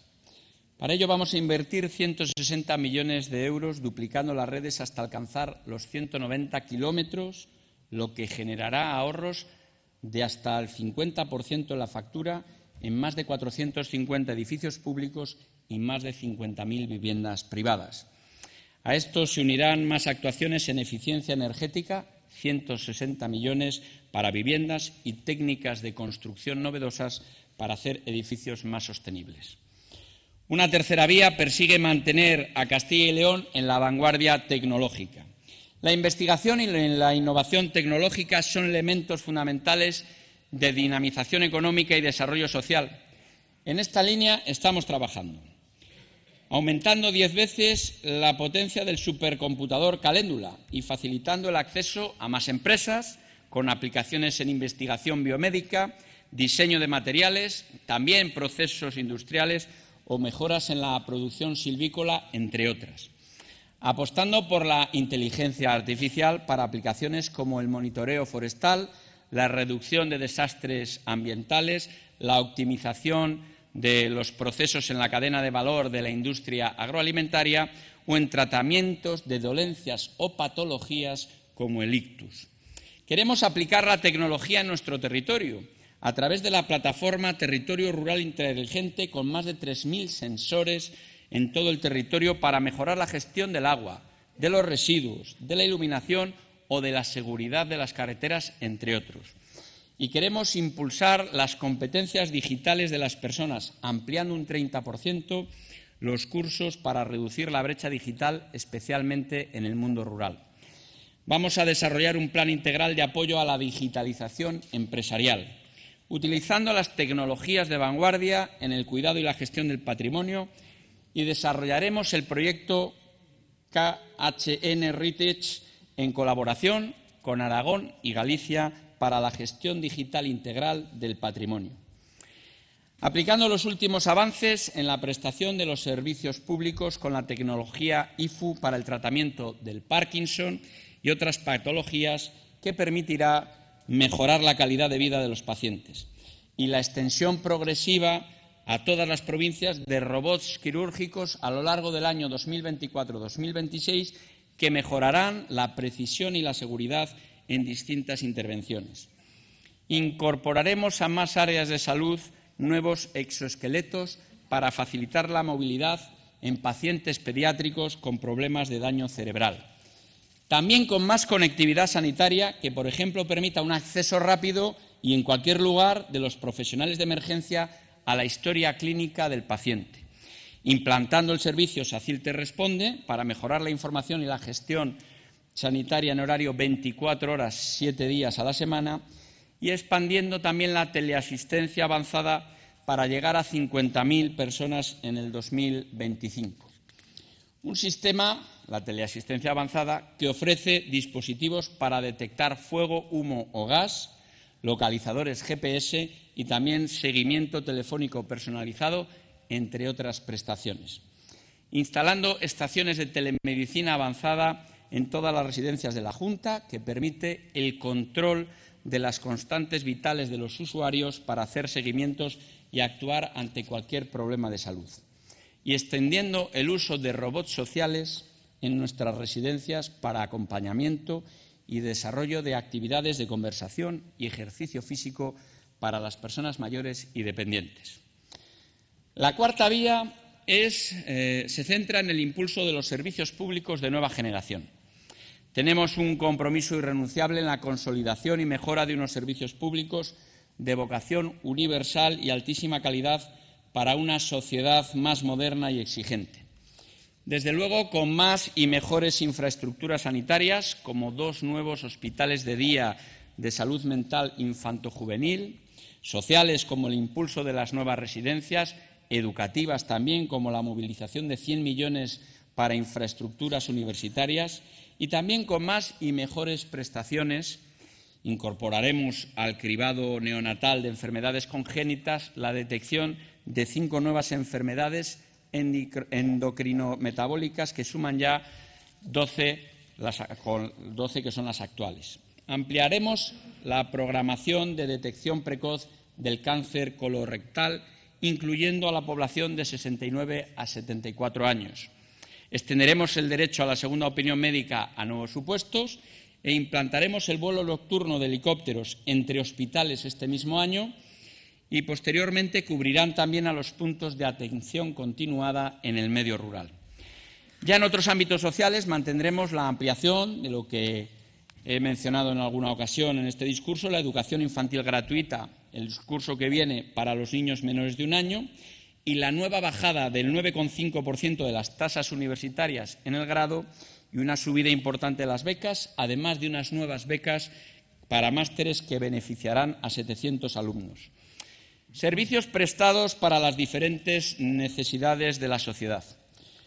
Por ello tendremos centros en todas las provincias para víctimas de, agresiones sexuales y un centro de atención virtual. O nuevas redes para colaborar en la atención de la soledad no deseada de las personas mayores y la prevención del uso problemático de Internet por parte de los menores entre adicciones o contenidos eh, peligrosos como pueden ser los juegos online. También ayudas de 3.000 euros para promover y mantener los centros de ocio y convivencia social en nuestros municipios con menos de 100 habitantes. Y vamos a implantar vamos a implantar una ayuda directa de 1.000 euros que puede llegar hasta 2.000 si tienen hijos a las personas que fijen su residencia en el medio rural de Castilla y León y que vengan desde otras comunidades autónomas. Estas ayudas se suman a otras para atraer población, como las mencionadas el acceso a la vivienda, la creación de empleo o la atracción de em, empresarios autónomos que pueden llegar a los 10.000 euros o las ayudas al retorno, Quiero aquí mencionar a los castellanos y leoneses en el, exterior, que tienen a su disposición el programa Pasaporte de Vuelta con ayudas al retorno, también medidas de integración social y también ayudas para estudios de progrado en nuestras universidades. Vamos a blindar por ley los servicios públicos esenciales que presta la Junta de Castilla y León en todo el territorio. Educación, sanidad y servicios sociales. Y lo haremos por el procedimiento legislativo más rápido y que entre en vigor cuanto antes.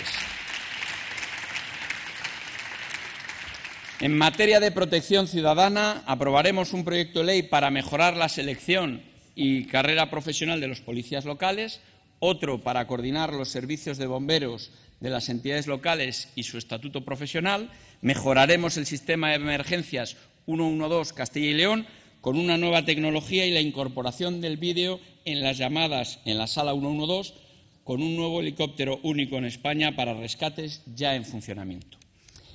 En fin, una quinta vía y última para buscar el asentamiento de la economía del futuro en Castilla y León, que garantice su competitividad respondiendo a las exigencias de globalización, digitalización sostenibilidad en los nuevos tiempos, impulsando, por ejemplo, el relevo generacional en nuestro campo y potenciando el uso de las nuevas tecnologías en el mismo, promoviendo convenios de sucesión entre agricultores mayores y jóvenes, aumentando la cuantía máxima de ayudas de 80.000 a 100.000 euros, apoyando la modernización, digitalización y la eficiencia de nuestra industria agroalimentaria, con la resolución este mismo año de la mayor convocatoria de la historia por importe de casi 84 millones de euros, apostando por avanzar en la utilización de drones en la fertilización y otros usos, aumentando también nuestro apoyo a los seguros agrarios hasta alcanzar 15 millones de euros anuales al final de legislatura, potenciando el cooperativismo agrario, dándole más peso en la cadena de valor con un nuevo plan estratégico impulsado ya con Urcacil y consolidando nuestro liderazgo en automoción, exigiendo una transición justa y ordenada en este sector porque nos jugamos mucho empleo en el sector de la automoción. Queremos reforzar también nuestro potencial en la industria forestal, alcanzando los 3,5 millones de metros cúbicos anuales de madera y de biomasa. También con más recursos, con dos nuevos instrumentos financieros en el 2023-27, con un presupuesto de 80 millones para impulsar la consolidación y el crecimiento de las empresas innovadoras y tecnológicas. Y facilitando suelo industrial de calidad a bajo precio, invirtiendo en nuevos polígonos y en ampliación y modernización de los existentes. Bernuy de Porreros en Segovia, el Bayo en El Bierzo, Ciudad Rodrigo en Salamanca, Viconozano en Ávila, El Pema en Soria, Dueñas en Palencia, Benavente y Toro en Zamora, entre otros. Y anuncio que estamos ultimando un protocolo con la Diputación de Zamora para impulsar la actividad económica con el desarrollo de un nuevo polígono de Monfarracinos, que será una palanca de oportunidades para Zamora, para Zamora ciudad y todo su entorno. Y seguimos impulsando los parques tecnológicos. Ampliaremos el de León, acondicionaremos el de Boecillo, culminaremos el de Burgos y seguiremos colaborando con el Parque Científico y Tecnológico del Bierzo y el Parque Científico de la Universidad de Salamanca. Están en fase avanzada de elaboración los planes estratégicos para el empleo autónomo, para la economía social y también para el comercio, ampliando el apoyo a todo el comercio rural y a otros establecimientos como el de la hostelería para que amplíen su actividad a la comercial. Y vamos a seguir apostando por la mejora del bienestar laboral de nuestras empresas, promocionando planes y servicios de prevención y de salud. Para reconocer también prácticas se creará el sello de empresas cardiosaludables de Castilla y León. Todo ello dentro de nuestra voluntad de desarrollar y extender el ecosistema de apoyo al emprendimiento a toda Castilla y León para que sea reconocida como una comunidad innovadora y dinámica para emprender. Continuaremos también impulsando bajadas fiscales, como la bonificación del 50% en el impuesto de actos jurídicos documentados autónomos y a empresas por operaciones en suelo industrial y terciario. En fin, queremos retener y vincular el talento de Castilla y León para el tejido empresarial de nuestra comunidad, impulsando un plan integral destinado a este objetivo. Y para seguir en la senda de creación de empleo, vamos a reforzar el ECIL, que asumirá la gestión de actuaciones que hoy se encuentran fuera de este, lo que conllevará la modificación de la ley de creación de este organismo autónomo. El consejero está trabajando ya en ello. Señorías, el Gobierno de Castilla y León ha demostrado que es útil y eficaz. Algo que pedía al comenzar esta legislatura es que fuera el principal elemento para valorarlo. Un Gobierno que está trabajando siempre identificado con un esfuerzo común, con esta ambición colectiva, con este momento histórico en el que vivimos. Estamos cumpliendo con nuestras obligaciones y responsabilidades con nuestros compromisos y con nuestros programas, que fueron apoyados democráticamente por la mayoría de los castellanos y leoneses. Y lo estamos haciendo desde una visión plural también de la realidad de nuestra, tierra, asumiendo el valor del diálogo y la cooperación y, sobre todo, el respeto al dinamismo y reconociendo la inteligencia y la voluntad y el trabajo de cada persona, de cada mujer y de cada hombre de Castilla y León.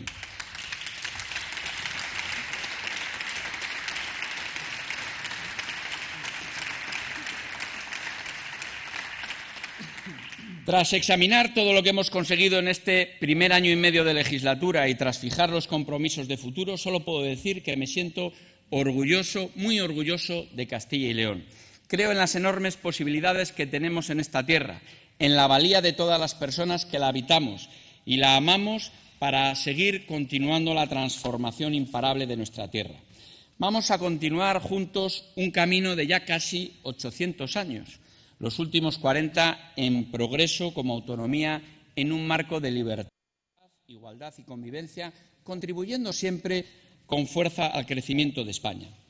Como decía Jorge Guillén, Castilla y León es una de esas potencias que no admite reposo. Está en nuestras manos aprovechar las oportunidades que nos ofrece para transformar nuestro prometedor presente en ilusionante futuro. Porque esta tierra, señorías, tiene mucho futuro. Y es tarea de todos aportar lo mejor de nosotros mismos para seguir haciendo de Castilla y León, con diálogo, inteligencia y tolerancia, una tierra de todos y para todos. Tenéis mi firme compromiso, mi ilusión y mi determinación para liderar esa transformación y cuento con todos para impulsarla. Con altura de miras, con optimismo y con seguridad de que juntos convertiremos nuestras esperanzas en realidades para que Castilla y León siga siendo la mejor tierra para vivir. Muchas gracias. Muchas gracias, señor presidente.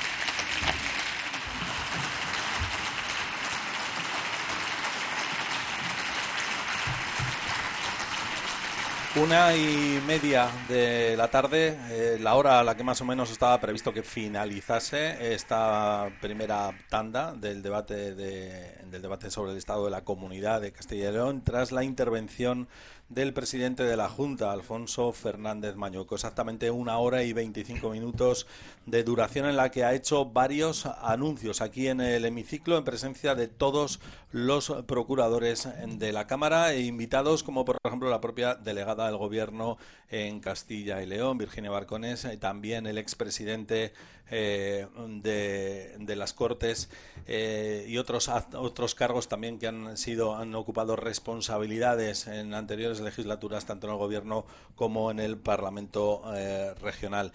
David Alonso, vamos a ver cuáles son los puntos principales, lo más destacado de lo que ha expuesto a lo largo de esta hora y 25 minutos el presidente, los anuncios más importantes. Pues eh, lo primero que ha anunciado el presidente ha sido tender la mano a los grupos de las Cortes para alcanzar tres grandes pactos de comunidad, un pacto sobre sanidad, un pacto sobre financiación autonómica y un pacto sobre el corredor atlántico, para el que ha dicho que abre eh, las puertas de la Junta y, su, tiene mano abierta para que los grupos eh, pues, negocien y acuerden estos planes.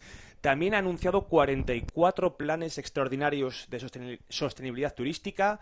También ha anunciado 80 millones de euros para construir 500 viviendas de protección pública en el medio rural con descuento para los menores de 36 años.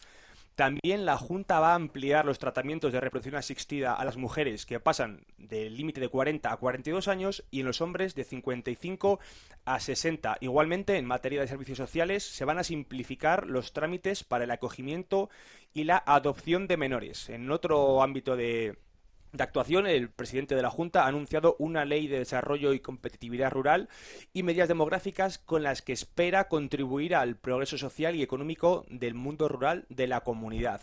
Igualmente habrá una mesa de telecomunicaciones con la que la Junta pretende crear un foro de participación con el que exigir al gobierno que impulse los servicios digitales en Castilla y León, dentro del ciclo del agua, 110 millones eh, quiere impulsar la Junta para los abastecimientos mancomunados de agua y mejorar los sistemas de potabilización en Castilla y León. También ha anunciado el presidente de la Junta que la comunidad será territorio cero escombreras. También otro asunto que beneficia a mucha gente será la ampliación de la bonificación del 25% de los abonos AVE hasta el año 2030. En materia económica ha anunciado una importante modificación que tendrá en los polígonos de Castilla y León en los que se suministrará energía renovable y que se eh, complementará con el suelo a bajo precio que ofrece la, Junta de Castilla y León, con lo que espera ha dicho Fernández Bañueco que la comunidad sea un imán para las empresas. También espera blindar por ley los servicios públicos esenciales eh, como educación, sanidad y servicios sociales y otros 80 millones de euros irán destinados a impulsar y consolidar el crecimiento de las empresas innovadoras y tecnológicas en la comunidad. Por último, eh, uno de los últimos anuncios que ha verbalizado el presidente de la Junta ha sido una nueva ley de ciencia con la que espera avanzar en, innovación, en investigación y reforzar la competitividad de la comunidad. Gracias, David Alonso. Seguimos en directo en Vive Radio Castilla y León desde las Cortes de Castilla y León, de nuestro hemiciclo, en el que se ha producido ya del presidente Alfonso Fernández Mañoco. Esta tarde se reanudará la sesión con las intervenciones de los distintos grupos parlamentarios con representación en la Cámara. Eh, antes de, de haber vuelto al Pleno a las 12 hemos hablado con alguien que conoce muy bien eh, los entresijos del debate político, eh, con el ex vicepresidente del gobierno de Castilla y León, José Antonio de Santiago Juárez, un veterano político y que conoce muy bien lo que ocurre en, en este tipo de debates. Lo ha seguido con muchísima atención y ahora Espero, espero, que eh, al otro lado del teléfono nos pueda escuchar y nos pueda hacer un análisis, un resumen de lo que a lo largo de esta hora y 25 minutos eh, ha expuesto el presidente Mañueco a la Cámara y a la ciudadanía que lo ha podido escuchar en directo por Vive Radio. ¿Qué tal? Buenas tardes de nuevo, José Antonio de Santiago Juárez. buenas tardes, buenas tardes. Sabemos que este tipo de plenos, y usted lo sabe bien porque ha tenido que escuchar muchos a lo largo de su trayectoria política, son muy largos, son muy densos, a veces incluso tediosos. Eh, pero ¿qué ha podido anotar usted a lo largo de estos 85 minutos de discurso de, de Mañuco? ¿Algo que le haya llamado la atención principalmente? Eh, sí, yo, yo he estado detrás de, de muchos debates, política general, del Estado de la Comunidad, detrás de muchos y he colaborado muchos. No puedo decir que ha sido largo, porque largos serán los del presidente Herrera también, ¿no? Pero yo he notado que le faltaba ritmo a este debate y le faltaba pasión. Es muy importante trasladar pasión. Y se notaba incluso en los aplausos de, los grupos Popular y, y Vox. ¿Qué ha echado falta? Eh, pues he echado falta que no se ha dedicado ni un segundo a la autocrítica. Nada. yo creo que se hacen cosas bien, regular y mal. No pasa nada y es bueno y es saludable dedicar algún minuto de hora y media a la autocrítica. Se ha dedicado demasiado tiempo al gobierno de España, y eso lo decía usted antes de empezar, el, que era mi temor, ¿no? Antes de empezar el, debate sobre la comunidad. Que se perdiese mucho tiempo debate del gobierno de España. Se ha dedicado mucho tiempo al principio, analizar la situación, la investidura, de que por qué fue, por qué no pudo ser, lo que puede venir, y luego permanentemente se ha hecho referencias a, al poco cariño que nos tiene el gobierno de España en algunas cuestiones. ¿no? Y luego, mm, aunque ha habido muchos anuncios al final, a mí me da la sensación de que la estructura del debate, que al principio era buena, quitando el arranque del gobierno de España, eh, a partir de los pactos me pareció interesante, el pacto por la sanidad, el Pacto sobre Financiación Autonómica, el Pacto por el Desarrollo del Corredor Atlántico. Luego, al final, me da la sensación de que todos los contratos han metido mano y cada uno ha metido su propuesta. Porque si usted ofrece un pacto sobre la sanidad, no puede luego ofrecer 20 medidas que va a poner en marcha en materia de sanidad. Pues va a hacer usted el pacto. Lo lógico es que eso lo lleves a la mesa que quiere negociar el pacto. Eh, es la sensación que yo he tenido, como que al final y vengan demasiados anuncios. Me ha gustado el anuncio de del proyecto de ley reguladora del desarrollo rural y las políticas demográficas, eso es, a mí me parece muy importante, si se hace bien, si se hace consensuado, si, si se saca de una vez por todas la despoblación del realce corto, de la política de corta, esta que somos muy amigos de tener en, en nuestra comunidad, con con los eh, con los focos cortos siempre, con los eh, si no hay que tener una visión más de futuro y dejarnos de regatearnos que si hemos crecido, si hemos bajado.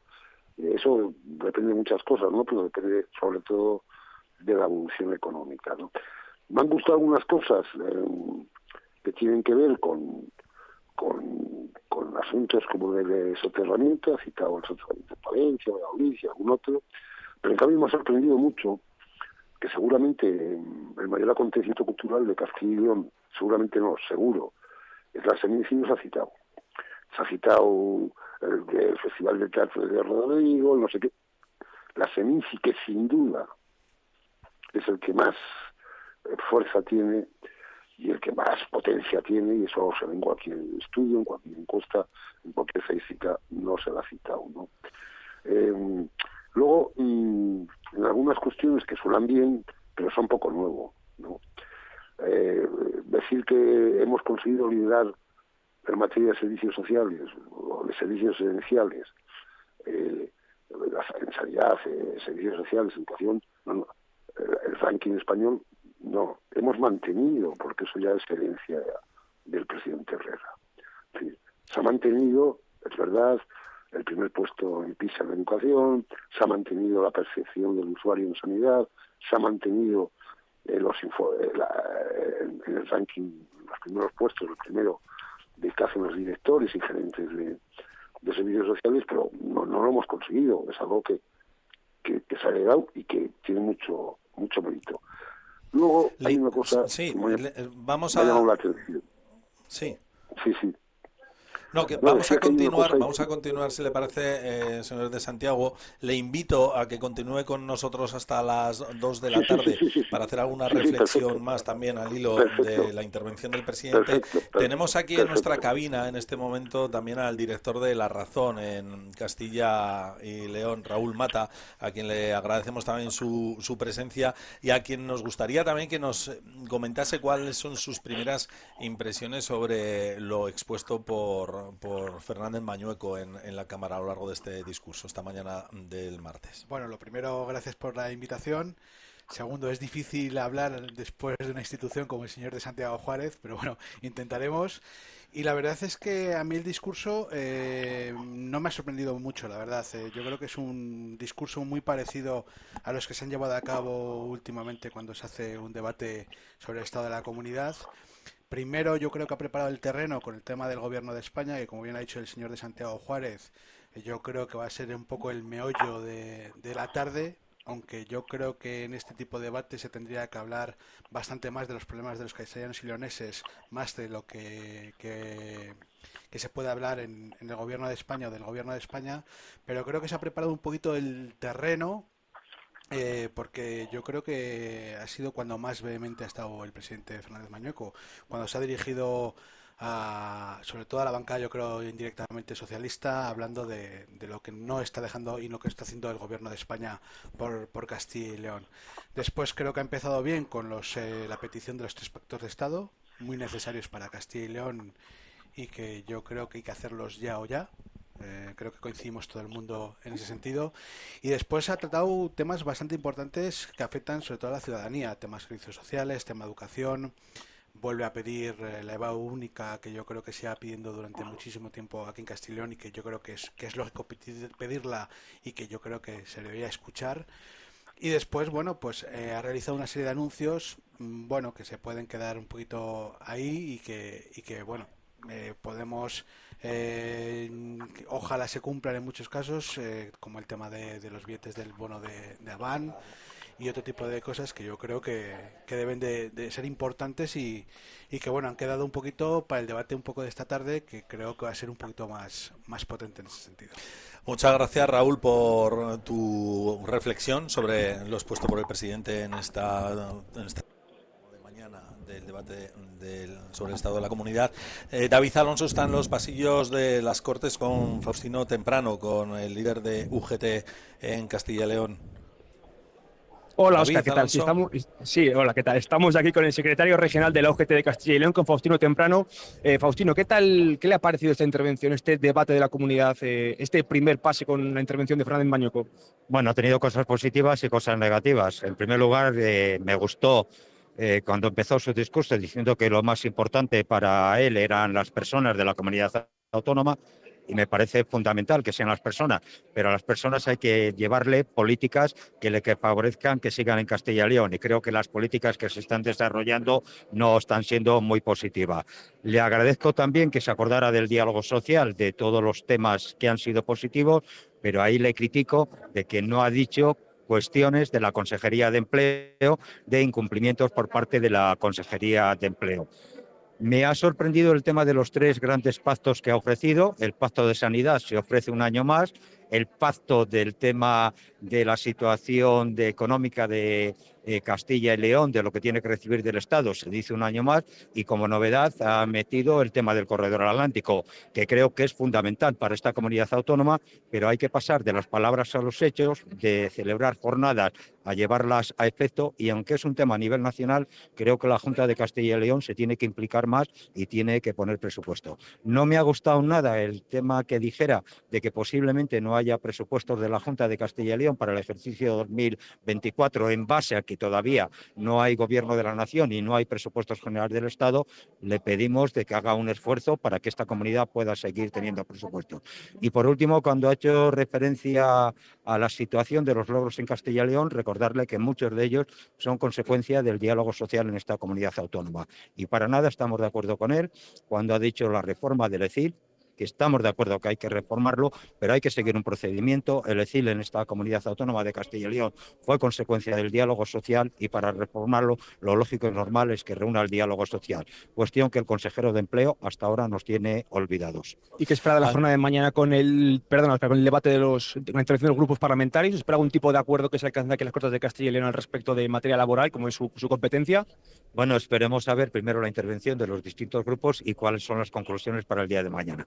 Vale, Oscar, eh, estas son las palabras del secretario regional de la UGT, de Faustino Temprano. Te, devuelvo la conexión. Vamos a escuchar a Francisco Igea, al diputado procurador de, Ciudadanos, que está arrancando el turno de valoraciones, eh, de reflexiones post debate, discurso de Fernando Mañueco. y decidieron los ciudadanos de esta comunidad y los ciudadanos de este país que, visto el ejemplo de esta comunidad, era mejor ahorcarse de otro árbol. ¿Eh? Y un poquito de autocrítica a ese respecto no le vendría mal. De los grandes problemas de la comunidad, es decirse que no se puede uno instalar en la autosatisfacción, ¿eh? cuando el principal problema, la despoblación, se incrementa año tras año. ¿eh? La cifra de nacimientos más baja de la historia de Castilla y León tenemos hoy en día. Y uno presume de sus políticas de natalidad. La cifra más baja en los meses es el más bajos de Francisco de Igea eh, haciendo declaraciones a los periodistas. Eh, tenemos en la cabina ya de retransmisiones de Vive Radio en, en las Cortes al director de la agencia ICAL, Luis Miguel Torres. ¿Qué tal? Buenos días. Hola, buenos días. ¿Qué ha deparado este turno? ¿Qué reflexiones, qué conclusiones eh, tienes para la agencia después de estos 85 minutos de anuncios de- del presidente de la Junta? Bueno, yo creo que ha sido un discurso de, del debate del estado de la comunidad, el debate de política general al uso, con yo creo que tres partes eh, de alguna manera diferenciadas. Esa parte en el que se ha brindado, se ha blindado con las cifras. Una segunda parte mm, eh, en- de lo que venía anunciando, que es un ofrecimiento de pactos, y una tercera de, propuestas. Eh, eh, en este tipo de debates, pues obviamente la mañana se dedica al presidente y tiene una, pues digamos, una mañana plácida, eh, porque la crítica Pero es una tarde debate más, viene, eh, claro, más viene- dura para el presidente. Viene por la tarde. A mí sí que me llama la atención y, y es algo que, que se venía hablando en, en los prolegómenos. Yo creo que el presidente de la Junta eh, plantea el debate como un, un punto de inflexión en la legislatura. Yo creo que, que de alguna manera mm, ha venido a decir, bueno, mm, llevamos un año enfangados en competiciones electorales, en, en, las municipales, en la salida, en el propio parto del gobierno que fue complicado. Eh, hagamos un punto de inflexión y afrontemos la legislatura de otra manera. Eh, y de ahí yo creo que es un poco ese, esa invitación al diálogo y a poner las bases de un nuevo momento, ya sin, yo creo que sin elecciones a la vista, aunque vete tú a saber lo que vaya a pasar en Madrid en el mes de hoy ya se anunciaba que esa investidura express de mitad de octubre se pasa a noviembre. Vamos a ver cómo, cómo termina aquello. Pero de alguna manera yo creo que, que Mañoco en el debate de hoy, el objetivo del debate de hoy es cambiar un poco lo que ha habido y, y afrontar eh, la legislatura pues con otro con otra ánimo vamos a ver si menos áspero que lo que llevamos Cuando me digas. Tenemos abierta la línea también con los pasillos de las Cortes, donde se encuentra nuestro compañero David Alonso, para intentar eh, captar también las opiniones, las Hola, reflexiones de algunos de los invitados que han acudido hoy a este pleno en la, en, en la tribuna de invitados, aunque no van quedando muchos, se van marchando a comer, porque a la tarde, eh, creo que a las tres y media de la tarde, se reanuda de nuevo la sesión con las intervenciones de los portavoces parlamentarios. De momento, uno de ellos, el primero, Francisco Igea, ya está, ya está eh, realizando sus declaraciones. Todavía eh, no se ha producido más, eh, más ninguna más, aparte de la, de la suya. Quedan las de todos los demás responsables políticos de las distintas formaciones que están en la Cámara. José Antonio de Santiago Juárez, Oscar, muy buenas Oscar, hola, tardes Oscar. de nuevo. Tengo- Al- em, después de haber escuchado la- a- Ángel. a- al, res- al responsable de UGT en Castilla y León y también las reflexiones de Raúl Mata y de Luis Miguel Torres, ¿alguna idea, alguna reflexión extra que haya surgido a lo largo de, de estos minutos? Sí, dos cosas. Una, primero, eh, decir que el CID surge del diálogo social es faltar a la verdad. El CID surge en la época de Lucas, se cree decir y no tiene nada que ver con el diálogo social. Pero ojo, con todo mi respeto a decir y hay que mantenerle, pero también hay que contar las cosas como. Luego se ha hablado también de que, hombre, que, ha dolido mucho que, que no hay presupuesto, es imposible. Si el gobierno de España no, manda la las macrocifras, no se puede hacer presupuesto. Ni aquí, ni en ninguna comunidad autónoma, ni en, el- ni en ningún ayuntamiento. Es más fácil los ayuntamientos, pero los gobiernos de las comunidades autónomas es muy difícil. Tercero, blindar los servicios públicos esenciales por ley. Si la mejor forma de blindar los servicios públicos esenciales por ley es la ley de presupuesto. Si es que no hay más. Decir, cuando se habla, eso nosotros lo debatimos mucho cuando estábamos en el gobierno. Pero bueno, pero, vamos a ver si la ley que blinda los servicios públicos esenciales, pronunciado es, es la ley de presupuesto. ¿no?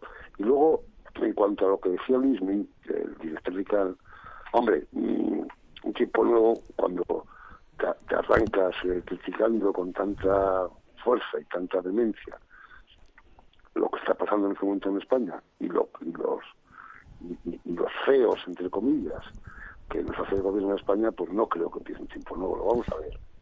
Tenemos, eh, José Antonio de Santo, nos, nos permite un minuto porque tenemos en pasillos a Santiago Aparicio, al presidente, de la, al presidente de la patronal, que tiene que salir del hemiciclo en este momento y se ha parado a hablar con David Alonso brevemente. Si nos permite la interrupción, vamos con Aparicio y volvemos con usted. Sí.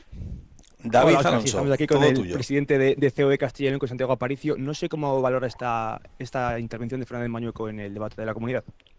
Bueno, yo creo que en lo que se refiere al, mundo empresarial, que es lo que realmente nos interesa a todos, fundamentalmente no solo, no solo a, CEO de Castilla y León y a, las empresas, sino yo creo que a, a todos los castellanos y leoneses, el que haya, el que haya medidas que apoyen que apoyen a las empresas. En este sentido, va a haber una, deducción a, toda la digitalización, a toda la inversión y digitalización en las empresas. Va a haber unas ayudas importantes en todos los excedentes que ha habido, que, va, que va a haber de la, producción de energía y sobre todo energía, limpia, que somos líderes aquí en Castellón. Eso va a redundar en beneficio de, todas las empresas, también en beneficio de los particulares. Creo que, creo que es importante. Y luego eh, el diálogo social. Creo que todo eh, lo, ha, lo ha nombrado, el diálogo social. Y ha dicho, bueno, pues que él es partidario del diálogo social y que creo que lo debemos recuperar como tal. Se están negociando, hay mesas muy abiertas, se están negociando. Esperemos que lleguen pronto a buen término y que nuestro diálogo social vuelva, vuelva a ser la referencia que ha sido que ha sido siempre. En ese sentido, también yo quiero, querría destacar los tres pactos que él ha, propuesto. Eh, el, pacto sobre el, corredor atlántico, el, pacto sobre financiación autonómica y el pacto sobre la Creo que es algo fundamental para Castilla y León y creo que todos, eh, eh, dialogando y hablando, creo que podemos llegar a hacer buenos proyectos para Castilla y León que redunden en beneficio de todos. Pues no retenemos más al presidente de de Castilla y León, Santiago Aparicio. Pues estas son las valoraciones del, dirigente de la patronal autonómica sobre la intervención de Fernández Mañueco en, en el debate sobre el estado de la comunidad. Gracias, David. Seguimos en pasillos en las Cortes. Habíamos interrumpido. Eh, le pido disculpas, señor de Santiago Juárez, eh, por, por, la intervención de Santiago Aparicio, que se nos escapaba. Tenía casi el taxi en la puerta de las Cortes para llevarle, pues posiblemente al lugar en el que tenga que reponer fuerzas para escuchar las intervenciones de la tarde. Santiago Juárez, eh, buenas tardes de nuevo. No, no, no, no me pida disculpas, que yo tengo un hablar muy fácil, ocupo mucho espacio. Hay dos cosas. Primero, eh, pacto sobre la financiación autonómica. Pues hemos firmado ya siete con el PSOE. Yo que recuerde, por lo menos yo he estado presente en cuatro, cinco. o sea, me parece muy bien, pero es que no se va a cambiar de por encima. Pero luego hay una cosa que nadie quiere decir y que me preocupa. Yo quiero ir al representante de vos. El mayor problema que tiene el Partido Popular no en Castilla en España, es la relación con vos. Aquí se ha hablado, hoy ha hablado el presidente Mañueco, del diálogo social. Yo quiero ir al representante de vos, porque lo que ha dicho él suena muy bien, pero no es lo que se está viviendo. Aquí se ha hablado, ha hablado el presidente Mañueco, de celebrar el aniversario del estatuto, de celebrar... Yo quiero ir al representante de vos, porque este año lo enfriaron enfriaron tanto la celebración del estatuto como la fiesta de la comunidad. Y no estoy hablando de hace 20 años, estoy hablando de hace unos meses. ¿eh? Es decir, defender el Estado de las autonomías. Yo quiero ir al representante de vos, porque eso va en su diario que no. Es decir, eh, hay cosas ahí que quedan muy bien en el discurso, pero veremos hoy en el debate qué dice el representante de vos de eso. ¿Qué va a decir el portavoz de vos? Porque algo dirá lo mejor que puedo hacer es no decir nada. ¿eh? Si no sale mejor para todos, pero algo dirá. Eh, Raúl, Raúl Mata, eh, para esta tarde, ¿qué esperas? ¿Qué, tono, qué tono crees que, se va a, escuchar en el, en el hemiciclo en las distintas intervenciones que se van a ir sucediendo, comenzando por la del líder del Partido Socialista, Luis Tudanca, que todavía no, no está interviniendo en, en la sala de, declaraciones a los periodistas? Por las valoraciones que estoy viendo al principio de los eh, portavoces de los grupos, creo que va a ser intensa y dura para el presidente de la Junta de Castilla y León. Están hablando de disparates, están eh, hablando de ocurrencias en todas las propuestas. Entonces, me imagino que vamos a tener un pleno por la tarde, como se está celebrando últimamente todos los plenos. Bastante bronco, en el que bueno va a haber bastantes ataques al gobierno de Pepe y Vox en Castilla y León y creo que el más duro de todos ellos será el señor Tudanca que creo que aprovechará para intentar atacar un poco a esas políticas que está atacando la Junta de Castilla y León con lo que creo que va a ser un debate bastante blanco. Luis Miguel Torres. Sí, yo, yo coincido un poco con, con, con Raúl en que obviamente la oposición hará su papel, que es oponerse, y, y, coincido también en, en, el interés que tiene el discurso del representante de Vox, porque marcará de alguna manera también la temperatura del, del acuerdo de coalición. Eh, si hay un desmarque claro de algunos de los planteamientos del presidente, que eh, entiendo que el discurso de alguna manera se nutre también de las aportaciones de los consejeros de Vox, eh, bueno, podemos tener ahí un, buen termómetro.